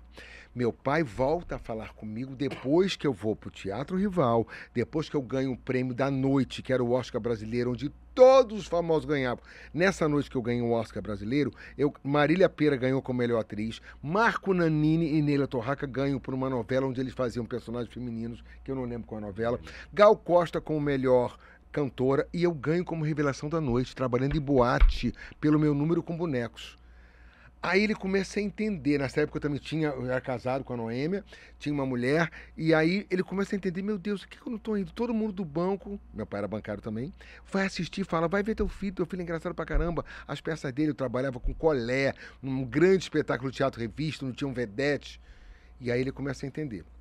Ah, foi bem depois de muitos Ciro, anos. E é curioso que no teu caso, eh, tu trabalhava numa profissão que era, que, que era bancário, que na época. Nossa, era o Nossa, máximo. Era o máximo. Não, Banco Ei, do eu Brasil. era bancário Também, Eu né? também. Eu era do Pois BEC, é, É, do mas- Banco do Estado do Ceará. Aí. O meu foi Banco do Brasil, O dele era mais chique. concursado. Era mais chique, né? Federal, né? Federal. Estadual. Concursado. Tu imagina isso. Toda a minha família é bancária e eu quero, queria ser. Eu sempre gostei de arte. Eu fiz patinação artística, eu fiz teatro no colégio, tudo. Eu sempre gostei de arte. Eu tinha que ser fazer isso. Como o Paulo diz, eu nasci para fazer isso. Arte. Tudo, tudo, arte, produção, tudo. Então, assim, aí, minha mãe não, foi a primeira a saber, meus primos foram o primeiro a saber, mas meu pai foi o último a saber e deu briga. Agora não. Depois que eu vim pra cá, pergunte a ele. Ó, tô mandando fulano tá indo tirar férias aí em Fortaleza, vocês estão onde fazendo show? Tô mandando fulano ver o show de vocês. Levou a gente É, pro, pro Rio, a gente na época, sabe, espetáculo. sabe, 91. sabe a época de clube social, aqui, Tem o Ideal vídeo. Clube? Clube Social no Rio de Janeiro, onde tinham mil sócios, dois mil sócios. Nós lotamos uma casa com dois mil pessoas aplaudindo a gente de pé, porque Ele meu mandou o pai vídeo, acredita? mandou o Eu- vídeo hoje pra gente. Ah, meu eu pai levou o caviar com rapadura pro Rio de Janeiro com o maior prazer do mundo em filmar e, dizer assim, meu filho, né, meu filho, meu celular. filho, meu filho. Olha como as coisas mudam. E teu pai teve algum problema? Ah, teve. Tá, Fala. Pode falar. O meu nem se fala. Pelo fato de ser político, né? Uma pessoa que eu entendo, né? Uma pessoa que veio do, do sertão coronel, né? Coronelismo, Jaguaribe, tudo. E ele não realmente não aceitava de maneira nenhuma, não nem falava comigo, né? E tudo. Assim, tinha um preconceito, mas quem tirou esse preconceito foi incrível que, eu nunca me esqueço, o Dorian Sampaio, acho que vocês lembram do jornalista, ele foi me assistir e fez, eh, o jornal chamava-se Tribuna de Ceará, acho que na época, ele fez meia página, dizendo assim, a descida do nosso Ceará. E fez, assim, elogios, meia página de elogios. E o Dória era muito conservador, todo mundo sabe disso, né? Era pessoa, pátria, e né? pátria e família. Deus, pátria e família. Então, assim, aí começou o Juarez Leitão, foi um que pegou ele e disse, olha, Osmar, você tem um filho. Então, assim, ele aceitou mais por pressão. Porque ele disse, como é que todo mundo Isso. Aceitou. aceita, sabe, vai assistir, aplaude, e eu, como pai, não faço isso? Paz. Entendeu? Então, assim, ele terminou cedendo, né? Por livre e espontânea pressão das pessoas, né? Mas eu entendo, ele está com 91 anos, né? Uma pessoa altamente inteligente, né? Ele ficou do memorial da Assembleia Legislativa até agora, o ano passado, com 90 anos Ele que trabalhando. montou. Ele, livros, não sei quantos livros, né? Assim, é uma pessoa realmente que eu entendo a geração dele, eu entendo a cabeça dele. Qual é o pai que, assim, ó, você é artista? Hoje já, tem, imagina naquela época, né? Dizer assim, nossa, e a gente pegou ainda, né? A ditadura, a gente começou em 83. Quer dizer, a gente começou em cima do palco cheio de mulher nessa época. Quer A dizer, gente, assistia vem o Dizzy Croquete no Rio de eu Janeiro. assisti o. Dizzy Croquete mudou minha vida. A Foi no gente dia que queria- mudou minha vida foi quando eu vi Dizzy Croquetes com o Lenny Daly, que foi um grande espetáculo, né? É. Quando eu vi Mimosas até certo ponto, que eram as divas, as divinas divas que fazia. Eu- aí mudou, minha cabeça mudou no Rio de Janeiro. Eu Não. disse, eu quero fazer isso, eu quero viver assim. Eu- Mas vocês já se conheciam nessa época. Nos, nos Como é espetáculos. que vocês se encontraram? Encontramos amigo, através do através amigo. de um amigo meu, que era escritor, Abílio... Abílio Diniz. Abílio, Abílio Diniz, não, Abílio menino. Diniz, né? Abílio Diniz não é o É, dono o do, do, Pão do de Açúcar. mas é igual do Pão de Açúcar. Ah, é. Ai, gente, Era, era. Olha, Abílio Diniz, né? Aí eu conheci o Abílio, o Abílio é, disse, ó, de apresentar um amigo, e a gente ficou muito amigo. Foi. Só pra te dizer um negócio, eu trabalhava no Beck de segunda a sexta. Sexta-feira eu saía do Beck 5 e meia, 6 horas, já pegava o ônibus e já ia pra casa Pra dele. casa. Ficava, Ficava, sexta, sábado, domingo, segunda. comigo, e tudo, tudo, Aí tudo, segunda tudo. voltava pra trabalhar. Todo final Gente, de semana. loucura. Todo Porque assim, final a minha de semana. vida, eu peguei a época. Isso aí tu já tava casado. Não, Não, casou não, aqui, não. casou aqui. Eu casei quando eu Eu voltei. peguei a época áurea do teatro, onde os espetáculos aconteciam de terça a domingo, duas sessões no sábado, duas sessões no domingo. Terminava a primeira sessão de sábado no Rival, a gente saía para ir no McDonald's, uma, uma McDonald's, uma loja de lanche na esquina, e a fila já estava imensa para a segunda sessão, porque era tudo lotado. Eu trabalhei com ele, fala com- das Divinas Divas, eu trabalhei com a Heloína, a famosa travesti dos Leopardos, que montou aquele grande espetáculo de homem. Heloína, quando me viu, junto com a Berta Loran, numa casa chamada Boêmia, né, Paulo? Eu quero esse menino. E aí eu fui. Eu era novinho e me botaram para dançar. Eu fazia o grupo, dançava o espetáculo inteiro e fazia um número vestido de mulher. Que era o sucesso. E assim eu fui passando de palco para palco. Eu novo e já sendo profissional no teatro e trabalhando no Banco do Brasil. Quando, uma época, eu não aguentei muito, fui morar em Copacabana com um amigo nosso, porque o Teatro Brigitte Blair era em Copacabana, de terça a domingo. E eu trabalhava no Banco do Brasil, em Duca de Caxias. já Pegava às sete da manhã. Como é que eu vou sair de madrugada do teatro para voltar para. Não, eu dormia em Copacabana, acordava tipo seis da manhã, ia para Central do Brasil, pegava um trem para Duque de Caxias, que era periferia. Olha, e quem falou que artista não trabalha? Trabalha muito. Gente, era uma loucura isso a minha vida, porque era Copacabana, dormia, trem, Banco do Brasil, depois voltava Copacabana espetáculo, de terça a domingo. Mas foi tudo muito, muito, muito bom. É, quando você é novo, né? Não tem Faz isso hoje pra tu ver. é, E ainda era festa todo dia. E ainda é, é. Agora, Não, gente, tem um negócio de festa com se comportar mais, mais calminho. Agora tá bem Não, mais porque o calmo, Ciro tem uma coisa que ele é muito agrega- Agregador. agregador, né? O Ciro ele agrega muito, entendeu? Isso, né? Ele consegue juntar 30 É, tem pessoas anos- em meia hora. Tem anos, tem anos que eu faço uma festa que nenhum dono de casa faz festa para os humoristas. É, Já esse ano, se eu conseguir fazer esse ano, tá um pouquinho mais difícil, mas vai ser o quarto ano que eu junto todos os humoristas, do menor ao maior, da primeira leva, vamos dizer assim, do Augusto Boniqueira da, da Mastubitaco até os mais novos. Eu faço uma festa com jantar, com tudo para Você todo vê, mundo. né? Aí você me diz, né? Por aí. Devia ser relações públicas. Agora, segunda-feira, Produção, produção. fizeram uma festa para mim que foi muito interessante É, agora, segunda foi, passada, uma festa fizeram surpresa, porque ano passado, Caranguejo. Ano passado, Ele fez uma festinha fiz- simples. ano passado, Foi simples. 430 pessoas. 400, é, 400 pessoas. A show, Gretchen, da Gretchen, Gretchen. Show da Gretchen. É, é Mas aí eu simples, fiz, simples, simples. aí eu fiz É. montado, porque eu queria conseguir alimentos vê, né? para as pessoas. Eu consegui é, 4 toneladas de alimentos ano passado. Esse ano eu falei, não quero festa. Não, Trabalhei. fez o Beto Barbosa. Beto Barbosa, né? foi Com o Beto 50. Barbosa foi, foi 50 anos. 60, Essa foi de 60, foi a Gretchen. com a Gretchen. é. E aí, segunda-feira, como eu não fiz aniversário esse ano, trabalhei do dia 24, meu show, Ciro Santos convida. Quando eu vou segunda-feira, o filho do dono do Chico do Caranguejo fala: Ei, vai lá na minha casa nova que eu comprei, que comprou o, o restaurante chamado Autoral, que era da Roscleia. Vai fazer tirar umas fotos, fazer umas coisas, porque vai, vai uma chefe de cozinha lá e vai fazer uma mesa bonita. Tá bom, vou. Quando eu chego lá, uma festa, mas uma festa incrível. Ele achou péssimo. E estavam Olha, maravilhosa e a tava festa. do Augusto Bonequeiro, bem velhinho, que eu amo aquele homem. É Maravilhoso. Paulo, né? Titela. Aí tu imagina a bagunça no final, quando muita gente foi embora, sentou todo mundo no palco e contando as Não, histórias contando engraçadas. o começo do Carri Costa. Cara, da Carri- o pessoal do Cine. Hollywood, todo mundo. É, Foi é, eu- eu- incrível. eu- aí eu comecei a contar o começo, De né? todo mundo. Mas o pessoal ria demais, a gente. Foi muito divertido. Foi assim. muito divertido. Eu fazia muito tempo que eu não me divertia. Foi o Paulo falou, o Paulo não sai de casa. E ele o Paulo foi. sai. E foi o É, último a sair da festa. Aí. O último. Eu não saio, eu não gosto, eu, não- eu, eu hoje não sei, sabe? Assim, eu não gosto de sair, não. Gosto de... Sabe que eu tenho autismo? Você eu vai sair depois do show, vai no, no posto, toma um café. Ah, eu tomo um cafezinho, vou pra cá também, é, não é só direto, mas eu gosto muito de estar em casa sozinho, sabe? Não sei nem se eu me casaria de novo. É muito ruim. É, Alan, não sei, né? Mas eu acho ruim.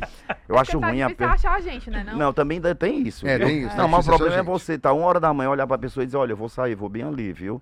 É que ninguém vai aceitar, entendeu? E eu quero sair uma hora da manhã, entendeu? É. Eu quero dormir a hora que eu quero. Aí eu quero acordar a hora que eu quero. Imagina tu ter que cumprir o horário da outra pessoa. Deve ser muito. Eu não sei. Eu, eu tava dizendo pra minha irmã, não diga isso não. Eu digo, não, mas não quero mais não. Quero mais não. Um cara chegou lá em casa pra fazer um concerto, com duas horas ele já começou a me irritar lá dentro lá de casa, entendeu? Vai embora que eu quero ir no banheiro, vai embora que eu quero andar nu, vai embora que eu quero. Mas eu gosto muito de conviver comigo hoje. Eu acho muito legal. Apesar que eu amo o público, né? Mas eu gosto muito de estar comigo. Assim, eu não, não gosto da festa de. de- não, não. Mas, Paulo, isso mudou, assim, era uma coisa que mudou depois que você também mudou um pouco da tua, da tua rotina de vida. É, tu chegou a compartilhar um momento muito é, Pronto. crítico da tua vida, né? Sim, Que foi. você tinha essa, essa, dependência essa química. dependência química.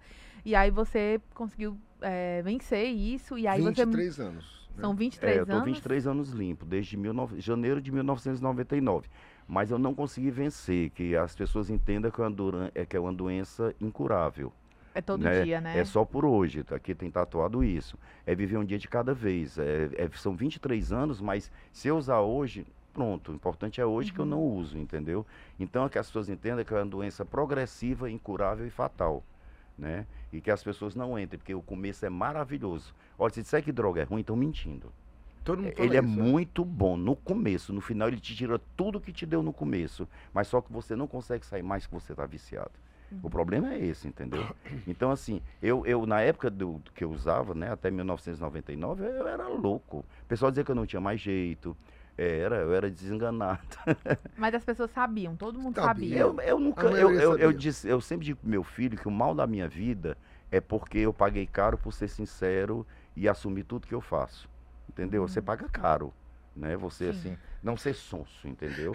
Então, assim, todo mundo usava droga, todo mundo sabia, eu dizia, não tava É, nem aí, tá tô- entendendo? Eu tô E rindo no dia com-. Do 10 anos, não vai contar não. Vou 10, contar. 10 anos que eu fiquei limpo, né? Eu, eu- eu disse, não, eu vou para a televisão e vou dizer, porque eu quero mostrar para as pessoas que existe uma porta de entrada e uma porta de saída. Porque geralmente as pessoas famosas, as pessoas conhecidas, elas não expõem isso. É.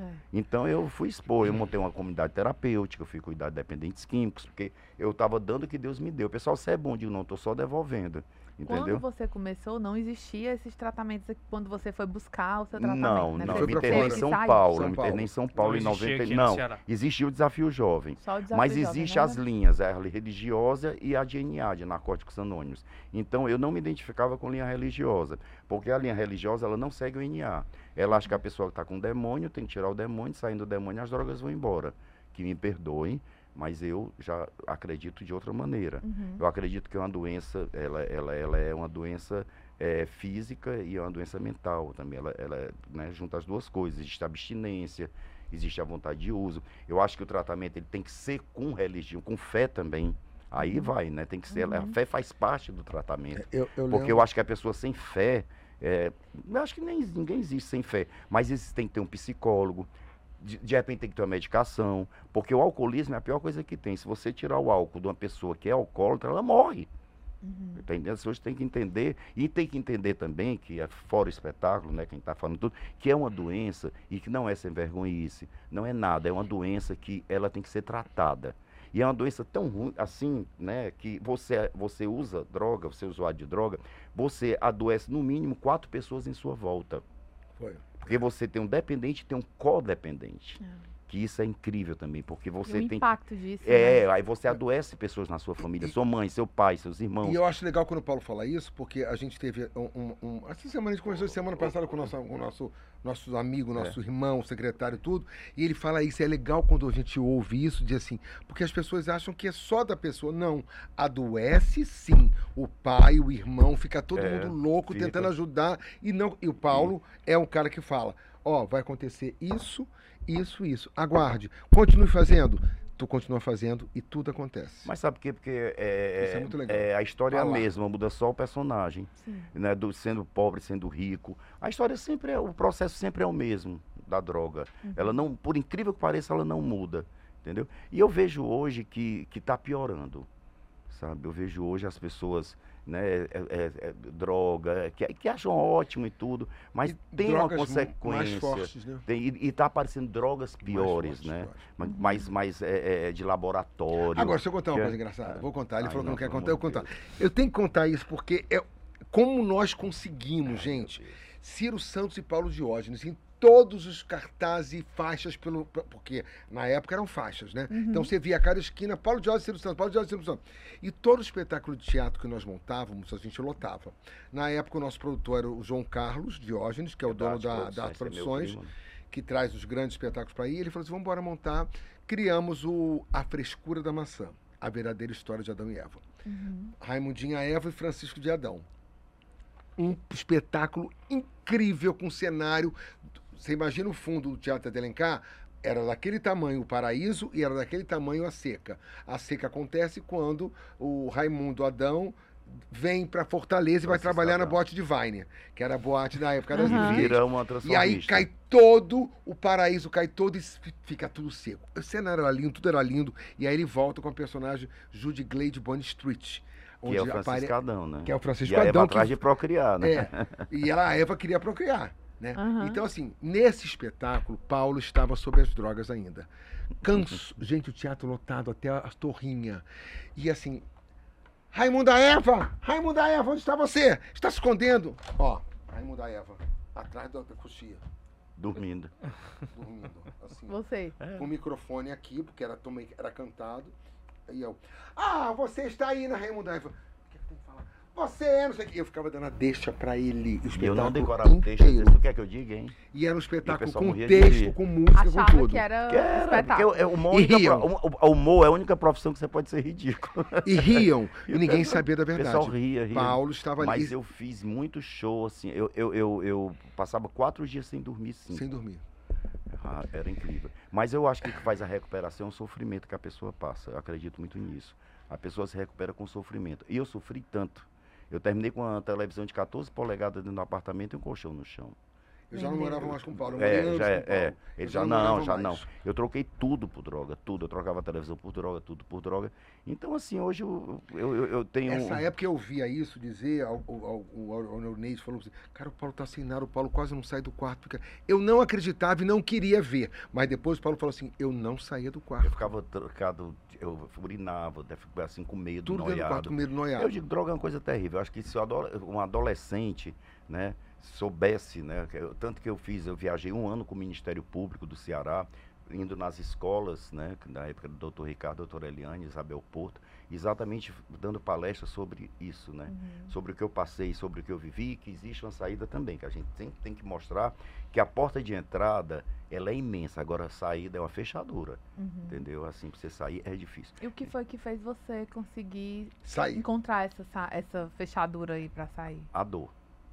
A dor, o sofrimento, que eu digo, que faz a recuperação, o sofrimento. E, e- e a gente fecha a mente. Um dia eu estava, quando a minha, quando eu, né, me deu despertar espiritual, né? Eu estava na casa do pessoal amigo, já era sábado, eu desde terça sem dormir. E quando eu me olhei, eu tinha 52 quilos. Eu não me percebia. 52 quilos. Olha, olha que eu tenho com 70 e pouco. Eu, só a pele, o olho, e eu disse, gente, o que é que eu estou fazendo na minha vida? Eu não sei, eu acho que foi uma coisa muito. de- Eu tenho muita fé, né? Acho que foi uma coisa muito de Deus, assim, pô. Sabe, cara? Aí eu não aguentava, assim. Aí de- liguei pra minha família e tudo. Não, não liguei. minto. Fui, fui. Não.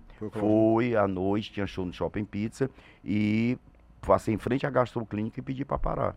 Porque se eu, eu sabia, se eu fosse fazer show, eu ia dar continuidade. E eu tinha passado, eu tinha dormido o dia inteiro, né? Aí me internei, disse, doutor, eu estou usando droga, eu não sabia que tinha clínica. Ele disse, não, aqui não é lugar para isso não. Quando ele olhou meu nome, se você é humorista, sou. Aí subiu, subiu com um problema, né, gástrico, que não era. Aí me deram logo um sossega-leão, né, e tudo. Aí eu pedi para fazer todos os exames, aí fiquei internado de sábado até terça. E terça eu fui para São Paulo, me internei em São Paulo. E fiquei internado lá e graças a Deus voltei. E até hoje, só por hoje, né, que é um dia de cada vez, são 23 anos, janeiro, né, já vai 23 fazer anos. 24, né, 24, 24 anos. anos. que eu tô limpo. E sempre que eu posso, eu ajudo, sempre que eu posso, eu explico às pessoas o que é a dependência química. A pessoa diz assim, Paulo, tu, eu queria uma palestra. Eu digo, de quê? Né? Porque, vamos lá, tem a dependência química, né? Eu fiz, eu formei os, o, a ESP, os policiais militares, né? Eu formei a turma de 5 mil, que era de 400, 300, falando sobre diversidade sexual, né? Que eu era coordenador da diversidade, falando Sim. sobre direitos humanos. Formei e eu, eu- na época era o Ronald, o comandante, ele dizia assim, eu nunca vi você falar disso e o pessoal terminar aplaudindo de pé. Porque eu dizia, eu vim falar de amor, né? Aí então você quer a palestra sobre droga, a palestra sobre essa, eh, educação, eh, orientação sexual, alguma coisa, direitos humanos, você quer palestra sobre humor, você quer. Eu, digo, eu tenho- O quê, eu acho que eu podia dar várias palestras, Com né? certeza. De espe- não é palestra, eu digo, não é palestra, é experiência de vida, Sim. foi o que eu vivi. Mas o que eu aconselho é a família, eu acho é muito importante também você estar atento a seu filho. Você não pode ser inimigo do seu filho, você tem que ser amigo do seu filho. Uhum. Porque quando a gente é adolescente, né? mu- Muita mãe liga para mim, eu digo, vem cá, você está contra ou está a favor dele? Porque na cabeça dele você está contra. Uhum. Então vá pro lado dele, escute, converse, veja qual é. Eu tenho um filho, graças a Deus, meu filho sempre eu mostrei, eu levava para as clínicas e olha, meu filho, isso aqui, olha, usaram, olha como é que estão, sabe? Sempre eu, meu filho mas Caio nu- nunca nem... é, eu nunca, eu Nunca. nunca dormiu fora, porque ele foi criado por mim. O pessoal diz, ah, o filho da Raimundinha é muito engraçado, ele vai morar. Eu- eu ia- Raimundinha, né? Quatro horas da manhã eu pego ele no clube do vaqueiro. Eu digo, você vai dormir no dia que você morar só. Quando você morar comigo, você não dorme. Eu fui um pai, pai, porque eu acho que primeiro você tem que ser pai e depois amigo. Uhum. Você não tem que ser amigo e depois pai, não. Então, assim, sempre foi uma educação muito. Né? E hoje é um menino incrível, maravilhoso, que eu tenho um orgulho muito grande, está com 35 anos, né? Tá com a esposa dele. E assim, é, e é uma pessoa maravilhosa, mas é a maneira de educar. Eu acho que isso ajuda muito também, é você saber conversar, você saber entender seu filho, né? E quando Ah. você. Pode continuar. Era só, assim, quando você, pela tua fala, a gente entende que você resolve expor para as pessoas é, esse teu desafio com o intuito de, de, de alertar mesmo. Mas quando você expõe, você sente que teve mais apoio ou julgamento? Olha, existe os dois. Quando eu fui vereador, o primeiro, meu primeiro discurso foi falando isso. Que eu era um dependente químico, tanto que eu nunca vi os vereadores na hora assim, porque você falar isso numa tribuna, né? Eu Uhum. sou um dependente químico, estou aqui, você também pode estar no meu lugar, que você é um ser humano igual a mim. Uhum. Você não tem diferença nenhuma, não é? Então você pode estar no meu lugar, como eu, eu usei, tanto que eu pedi ao prefeito na época para que colocasse no CAPS AD dependentes químicos trabalhando em recuperação, porque é muito interessante você receber da rua uma pessoa, a pessoa dependente químico, Sim. e ele dizer, olha, eu também já morei na rua, mas hoje eu estou aqui. Uhum. Quer dizer, tudo é, é- é- é- não é teórico, é prático, né? As coisas práticas. Então, assim, sempre eu, eu, eu, eu, eu gosto muito de, de ajudar, eu gosto muito de, de falar com isso, mas assim, tem muita gente também que a pessoa até hoje diz assim, é um drogado. Eu digo, gente, 23 anos ainda sou um drogado, né? Mas pode falar. Olha, a gente chega a uma certa idade na vida que eu vou te dizer uma coisa, viu? Que podem falar o que quiser, pode di- dizer o que quiser. Eu não tô nem aí. Tu tá é sério? Tô preocupado não, porque a gente chega a uma certa idade que a gente sabe quem a gente é, a gente sabe o que a gente quer. Então pronto. Ai, Exatamente Paulo fulano isso. disse isso, aí foi. Olha, eu, eu, eu- não, eu não, eu Tu tra- entrega uma conta pra essa pessoa, né? É, a é, pessoa é, depois é, paga, ela né? paga eu, eu tava gente. trabalhando com um menino que trabalha com Ciro, ele disse, menino, eu nunca vi tão, tão tranquilo. Paulo, era pra tu entrar em cena, vai ser pouco tempo. Eu digo, tá bom, tá ótimo. é desse jeito que eu vivo hoje em dia, tá bom, tá ótimo. E ele, meu Deus, Paulo, tu... Não, deixa, na hora que é pra entrar, entra. tu tá entendendo? É. Entendeu? Assim, eu acho isso e não quero dar satisfações minha vida. Olha, quem me quiser é desse jeito, quem quiser ser meu amigo é desse jeito. É, toda a vida eu fui muito sincero, é isso, isso, isso, isso. Quer ser minha amiga? Não quer? Tchau. Entendeu? Uhum. Agora eu vou ficar inventando personagem com essa idade para as pessoas me aceitarem, sabe? E- não, e vivi até hoje, E isso sabe? me deixa tranquilo, porque agora, quando voltando ao espetáculo, é, quando a gente já chega né, né, 19 dias, ou- ou- já estamos gravando hoje, mas já deve estar mais perto do, do espetáculo, essa tranquilidade do Paulo, eu sei que me deixa tranquilo na hora do ensaio, que ele vai assim, calma, estamos aqui ensaiando. E quando nós voltamos a nos encontrar, o primeiro encontro nosso foi no Se Liga, com a Niara. E o Lucas, que está aqui também gravando, ele falou assim, meu Deus, vocês dois não ensaiaram nada e o povo riu o tempo inteiro, porque a gente se olha... Não, eu, eu, eu tenho assim uma, uma ligação tão coisa grande que só pelo olhar do Ciro eu sei. E a gente não. a- Você viu que a gente tá falando. E não se atropela, né? É. A gente sabe o tempo um do De outro. a personagem, a gente- gente olha, a gente sabe que Eu uma quer sei. falar pra outra e quer sacanear a outra e quer fazer riso. E, e a Niera ficou assim, e o, o Lucas ficou, e as pessoas na- andando, a gente andando aqui dentro, muitas, muitos anos que não vinham as duas juntas, foi aqueles. É muito incrível isso. Eu, eu já vi muitas pessoas generosas em cena, já trabalhei com muita gente generosa. Eu, eu me considero também generoso em cena, mas o Paulo é muito generoso. O Paulo nunca deixou a minha personagem entrar com cabelo feio. Não, não, não, esse cabelo não tá bom. Vamos ajeitar. E eu ajeitei a Raimundinha. Foi. A Raimundinha era peluda, tinha pelo aqui, pelo aqui, fui eu que fiz arrancar é, tudo. Queira Fez- fez queira, todo foi, a um- gente tem um preconceito, né? Eu tinha, eu era uma pessoa preconceituosa, claro, pela minha educação, e a gente tem que desconstruir tudo isso, né? E eu fui desconstruindo, porque eu acho que ah, se eu entrasse com a meia, eu seria uma travesti. Eu- eh, Se eu raspasse o cabelo do peito, eu seria considerado uma travesti. Então, assim, eu me preocupava com isso na época, mas foi uma desconstrução. Acho que a gente cresce a cada dia, a gente evolui a cada dia, quando a gente tem vontade de evoluir e tem vontade de crescer, né? Porque tem gente que não tem. É. Mas eu tenho. Assim, a, a- eu, eu- pessoal, assim, eu, te- eu tento muito compreender as pessoas hoje em dia. Se você me fala de um- uma coisa, eu vou pesquisar, vou saber o que é, vou. Entendeu? Assim, eu acho que é, é- o que A tá faltando é isso. aprendendo, né? Eu É acho que escuta, né? eu acho que o mundo é o que eu Escuta, é. digo, é empatia mesmo. As pessoas não têm mais Eu acho que empatia a gente pelo tem que próximo. aprender. Eu, eu- até hoje eu aprendo. Ah, 62 anos, tal, vou fazer 63 ano que vem, beleza. Mas até hoje eu aprendo. Eu aprendo com meus, com meu secretário, com meu sócio, eu aprendo com o Paulo, aprendo com o meu secretário. Sim, mas que a tudo vida mais é novo, a gente né? tem que aprender. E é uma troca. E a gente aprende, eles também aprendem com a gente. Uma palavra, uma coisa. Às vezes, ah, não é isso, não. É, então veja se não é isso. Por exemplo, Paulo fala uma coisa, penso, não, realmente é isso, ele tem razão. E assim vai. Como é que vocês avaliam hoje esse cenário do humor aqui no Ceará? É, porque como eu falei no início do episódio, né? Vocês Sim. são, são muito importantes na primeiro? história. Pode falar, pode falar. na história do humor aqui, né? Então ouvir vocês hoje, 30 anos depois, avaliando o cenário atual é, é algo muito relevante. Eu acho que, por exemplo, primeiro, eu acho que o sucesso, eu digo que é igual nuvem. Ela tá aqui, ela passa em cima de você e vai embora. Entendeu? Assim, é, e a gente tem que ter, ter consciência, é consciência. disso, entendeu? Que assim é, é incrível como é, é, é como se fosse um encanto, entendeu? As pessoas se encantam com você e se desencantam. Ou então deve ser como comida. Você gosta de uma comida, você come tanto que enjoa. Uhum. Não sei qual é né, a, a É fórmula. beleza. Então eu acho assim que eu- o que, eu- que eu- que o Ciro chamou para fazer espetáculo e eu não queria, porque assim eu já fiz minha história.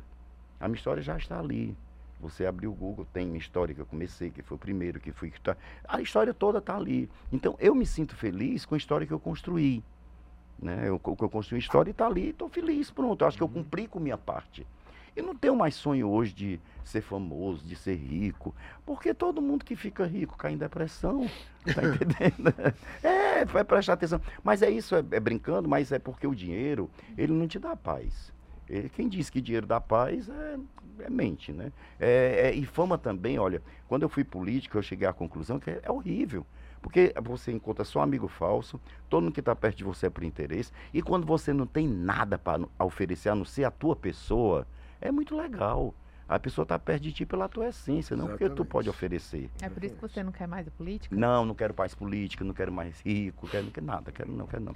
Então, assim, é, é- A é- situação do mocearense é, hoje. aí a situação do mocearense, o que eu vejo é que hoje em dia está muito legal.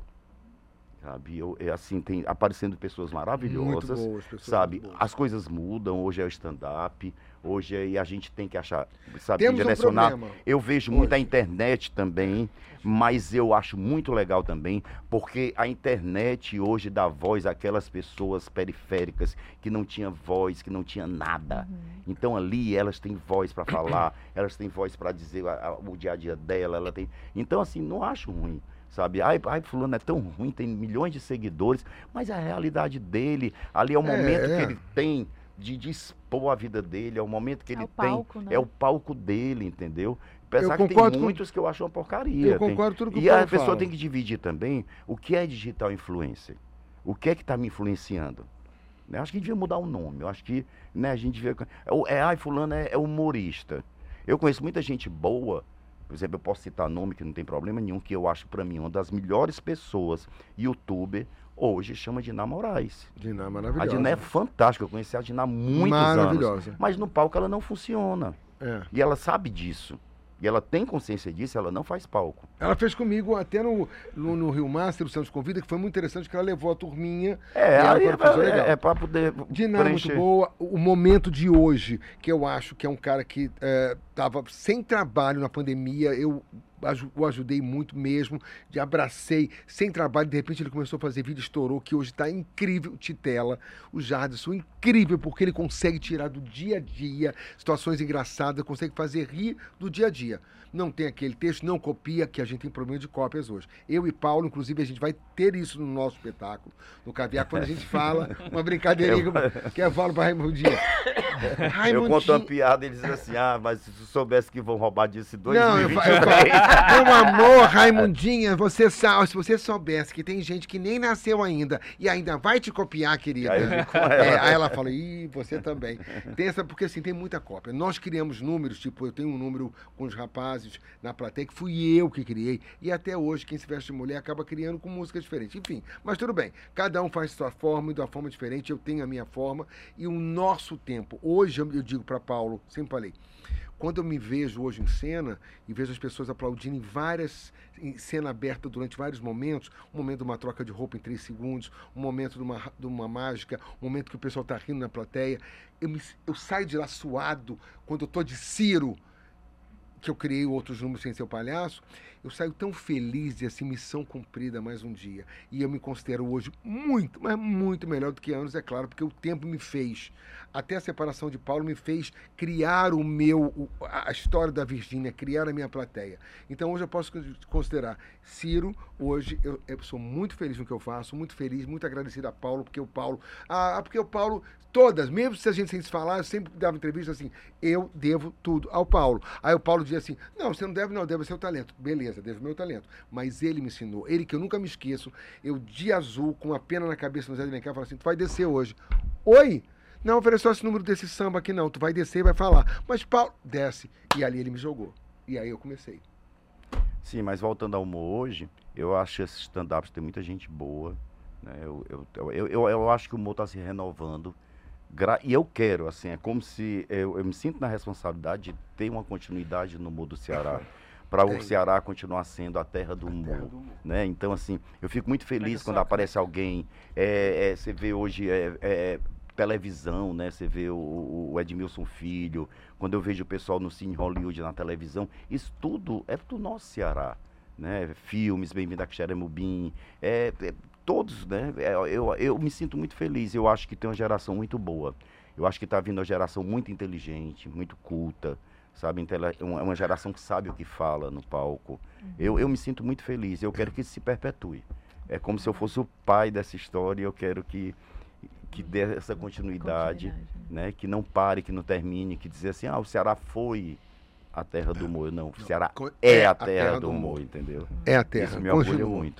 Muito. Gente, a gente, tá, a gente tá chegando ao fim do episódio, assim, e eu queria muito porque, agradecer né? a vocês. O tempo que o Também Paulo tempo, que tam- você é, tem que ir, é. né? Esses aqui estão correndo pra garantir, É. porque pra montar esse cenário de luxo, Ai, Então, não né, fala, gente. precisa ser É. muita É. correria. Mas tinha muita, muita conversa aqui. Ai, que- Ah, tinha, não, Deus. gente, tinha pra dias, né? Não, É. Mas gente, eu tenho certeza que todo mundo que está nos vendo, que está nos vendo, que já viu pegar água, já viu pegar pimenta, levantou, vai assistir o espetáculo, porque, Vai gente, lá dar o serviço aí de novo.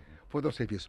S- Ó, Ciro Santos Paulo de Jorge do Caviar com Rapadura, 30 anos depois, Teatro Rio Mar Fortaleza, única apresentação, dia 29 de outubro, às 20 horas, que eu falo para todas as câmeras, né? Às 20 horas, então, por favor, garanta o seu ingresso ou pelo site, tá? Tem um site, ou vai lá, ah, não, ah, não posso pagar, né? Tô meio sem dinheiro, não posso pagar a taxinha. Vai no Teatro Rio Mar de terça a sábado, a partir das 3 da tarde, de 3 às 20 horas, tá aberto. Chega lá, compra.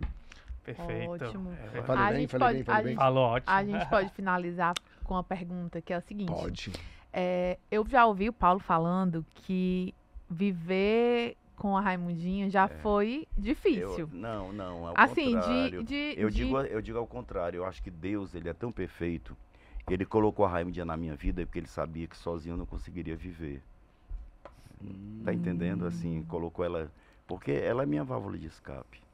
Mas ela já é um. É como se fosse uma pessoa. Não, mesmo, mas ela né? é todo Que eu, eu, tem eu uma trato, eu- grandiosidade, tanto com a Virgínia também. É, eu falo com a minha eu fa- como terceira pessoa. é, eu eu falo, também vou igual a mim, comprar é. uma roupa pra mim, vou comprar uma roupa pra Roupa- Virgínia. É, lá em casa tem as Tudo em coisas da terceira pessoa. Raimundinha, tudo é. É como se fosse um. Meu filho diz, ai pai, eu viajei, comprei isso pra Raimundinha.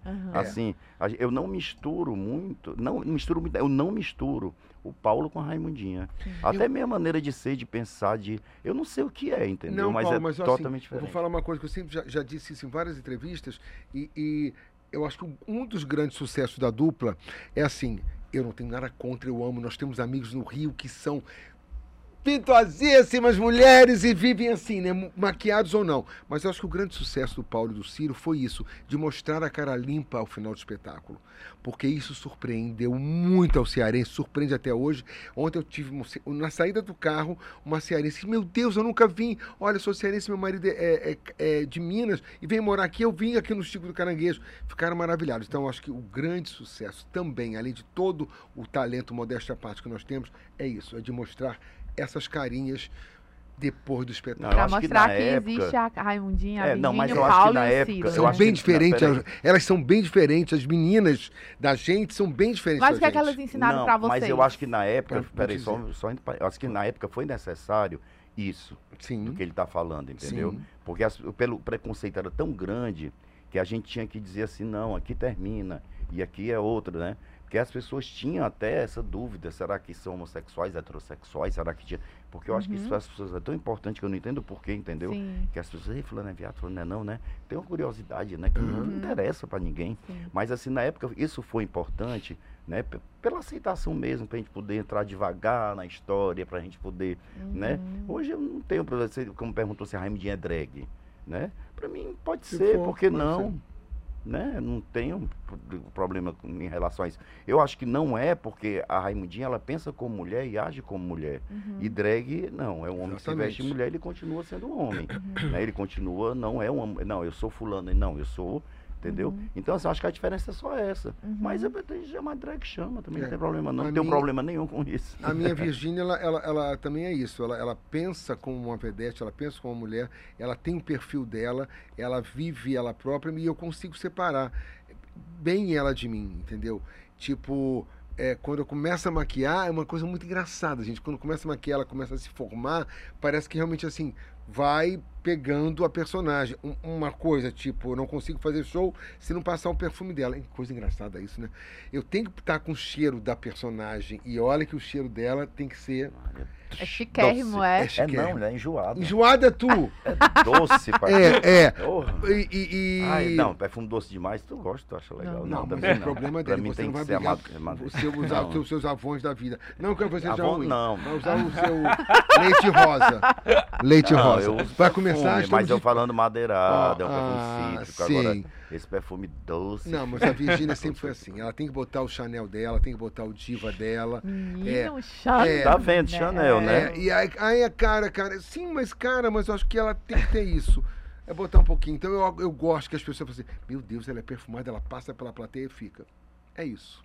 Mas o que é que elas ensinaram pra vocês, assim? Ai, gente, ela me ensinou tanta coisa que eu não sei nem explicar, gente. O que eu aprendi com essa mulher é. é- Eu, eu aprendi a ser feliz com ela. Eu aprendi a ser melhor com ela. Porque eu acho que com ela eu consigo fazer as pessoas felizes. Entendeu? Então a cada dia eu tento ser uma pessoa melhor. Eu sempre falo isso no show também, na hora que eu faço uma mágica de um fogo que se transforma numa rosa. Eu falo que todos nós podemos ser pessoas melhores a cada dia. E ela me ensina isso. Ela me ensinou a ganhar dinheiro. Não, brincadeira. E hoje... Também, né? Também. Também. Não, é, é- me ensinou muita coisa mesmo. Ah, Eu, eu acho que, como eu digo, como a gente trata como uma terceira pessoa, né? A Raimundinha, ela, ela, ela é, ser feliz, ser natural, ter espontaneidade, é, é, é, ser, ser humana. É engraçado como a Raimundinha, como o personagem, ele, ele, ele, tem, tem a personalidade dele mesmo, né? Uhum. diferente da minha, apesar que eu tenho essas características também. Mas eu acho que o mais importante é que leve a vida sorrindo, que ela é muito melhor do que levar de outra maneira. Então ela me ensinou a ver a vida de uma maneira muito mais alegre, de uma maneira mais feliz e de uma maneira mais simples. Que a Raimund ela é muito simples. Né? E eu acho que a simplicidade é a grande grandeza. Você tá, tá Do ser humano. alguma coisa contra mim, né? É isso. Já quer, que- que falando de é? simplicidade e a minha não é assim. Tu quer brigar aqui É. agora? não, não, não. Aí não dá certo, não. Só porque a minha vem com aqueles monte de coisa em cena. Gente, é incrível. Não sei. Não, gente, você precisa ver. Tem uma, uma da cena que eu não vou falar, mas tem uma cena que ela vem tentando imitar a Virgínia, que é incrível. É muito, Ah, figurina, é é, muito É. engraçado. Cabelo, muito engraçado, tudo, é ela- engraçado. Gente, que bom. Muito obrigado por Ah, vocês obrigado, vieram. gente. Que Olha- papo gostoso. E é bom pra gente também fazer isso, porque a gente relembra coisas nossas que a gente não tem tempo pra conversar. Legal. Que o nosso tempo, que a hora que a gente tá chegando, se encontra, ensaio, ensaio, ensaio. E foi uma hora maravilhosa. Foi uma hora, né? Uma É, hora. mais de um, É. um pouquinho mais de uma hora, mas Eita foi ótimo. Caramba. Foi ótimo. É. Mas é bom, né? Porque assim, é, a gente até tava brincando aqui antes do, do- de gravar o programa, que a Karine entrevistou esses dois durante muito tempo quando ela era repórter de zoeira. Eu, É. eu, como repórter de política, entrevistei o Paulo na época. Mas a- tanto o Paulo diferente. quanto eu, a gente enjoou de política. É, Sim, não, graças a Deus. né? Graças a Deus. Graças É muito mais leve isso É, aqui, né? cara? muito melhor esse- esse muito papo. melhor. Muito mais gostoso. Mas muito bom rever você, Paulo, e muito bom te conhecer pessoalmente, Ciro. Obrigado, Alan, muito depois obrigado. de muito tempo acompanhando o teu trabalho. Muito obrigado. Feliz, muito feliz por esse papo. E eu queria agradecer, porque como eu estava dizendo a vocês antes, né, do, da gente entrar no ar, eu sempre assisto, né? E parabéns pelo sucesso, porque é um Obrigado. sucesso. E o Paulo E é muito mais bom. que eu mesmo, porque assim, É, eu não sou muito, não. O Paulo é mesmo de estar ali, vendo Não, é. podcast, olhando podcast. Olha, você me perguntar tudo que acontece. É, eu não ligo tudo. televisão. Porque eu acho que a, a internet te dá oportunidade, assim, eu quero pesquisar sobre Princesa Isabel, eu quero pesquisar sobre eh, a história do Brasil, eu quero pesquisar sobre Einstein, eu quero pesquisar sobre Brecht, sobre... Aí você tem a oportunidade de pesquisar tudo que você quer, no que você quer, na hora que você quer. Então, para mim, não existe mais televisão. Existe... aí eu vejo aqui o podcast, eu adoro ver podcast, né? Eu digo, Ciro, olha, tem um É, podcast é. legal, olha aí, tem... Eu, eu, gosto de ver... a- eu- não é que eu... Eu, quero, eu gosto de saber da vida das pessoas. Sim. Porque eu acho que elas me ensinam um pouco cada vez que eu escuto, Legal. né? Legal. E parabéns, viu, gente? Parabéns. Obrigadão mesmo. Obrigada. Acertaram na veia. Obrigado Parabéns. Muito obrigado pelo convite e aguardamos todos vocês. Teatro Rio Mar. Corre, Tem viu? câmera por aqui. É, Corre. corre, corre. Corre, corre logo, gente. É que tá próximo, é dia 29, 20 horas, única apresentação, hein? Certeza. É, você que nos acompanhou, muito obrigado também. Não esquece que você que está no YouTube de deixar o like. Se você está nos ouvindo pelo Spotify, vai lá, aperta o botão de seguir e ser avisado sempre que tem um episódio novo. E a você que está na TV Diário e na Verdinha, muito obrigado por mais uma vez acompanhar. Próxima semana tem mais. Tem e mais. corre para comprar o ingresso, gente. Com Vai. rapadura. Tchau. Valeu, gente. Valeu.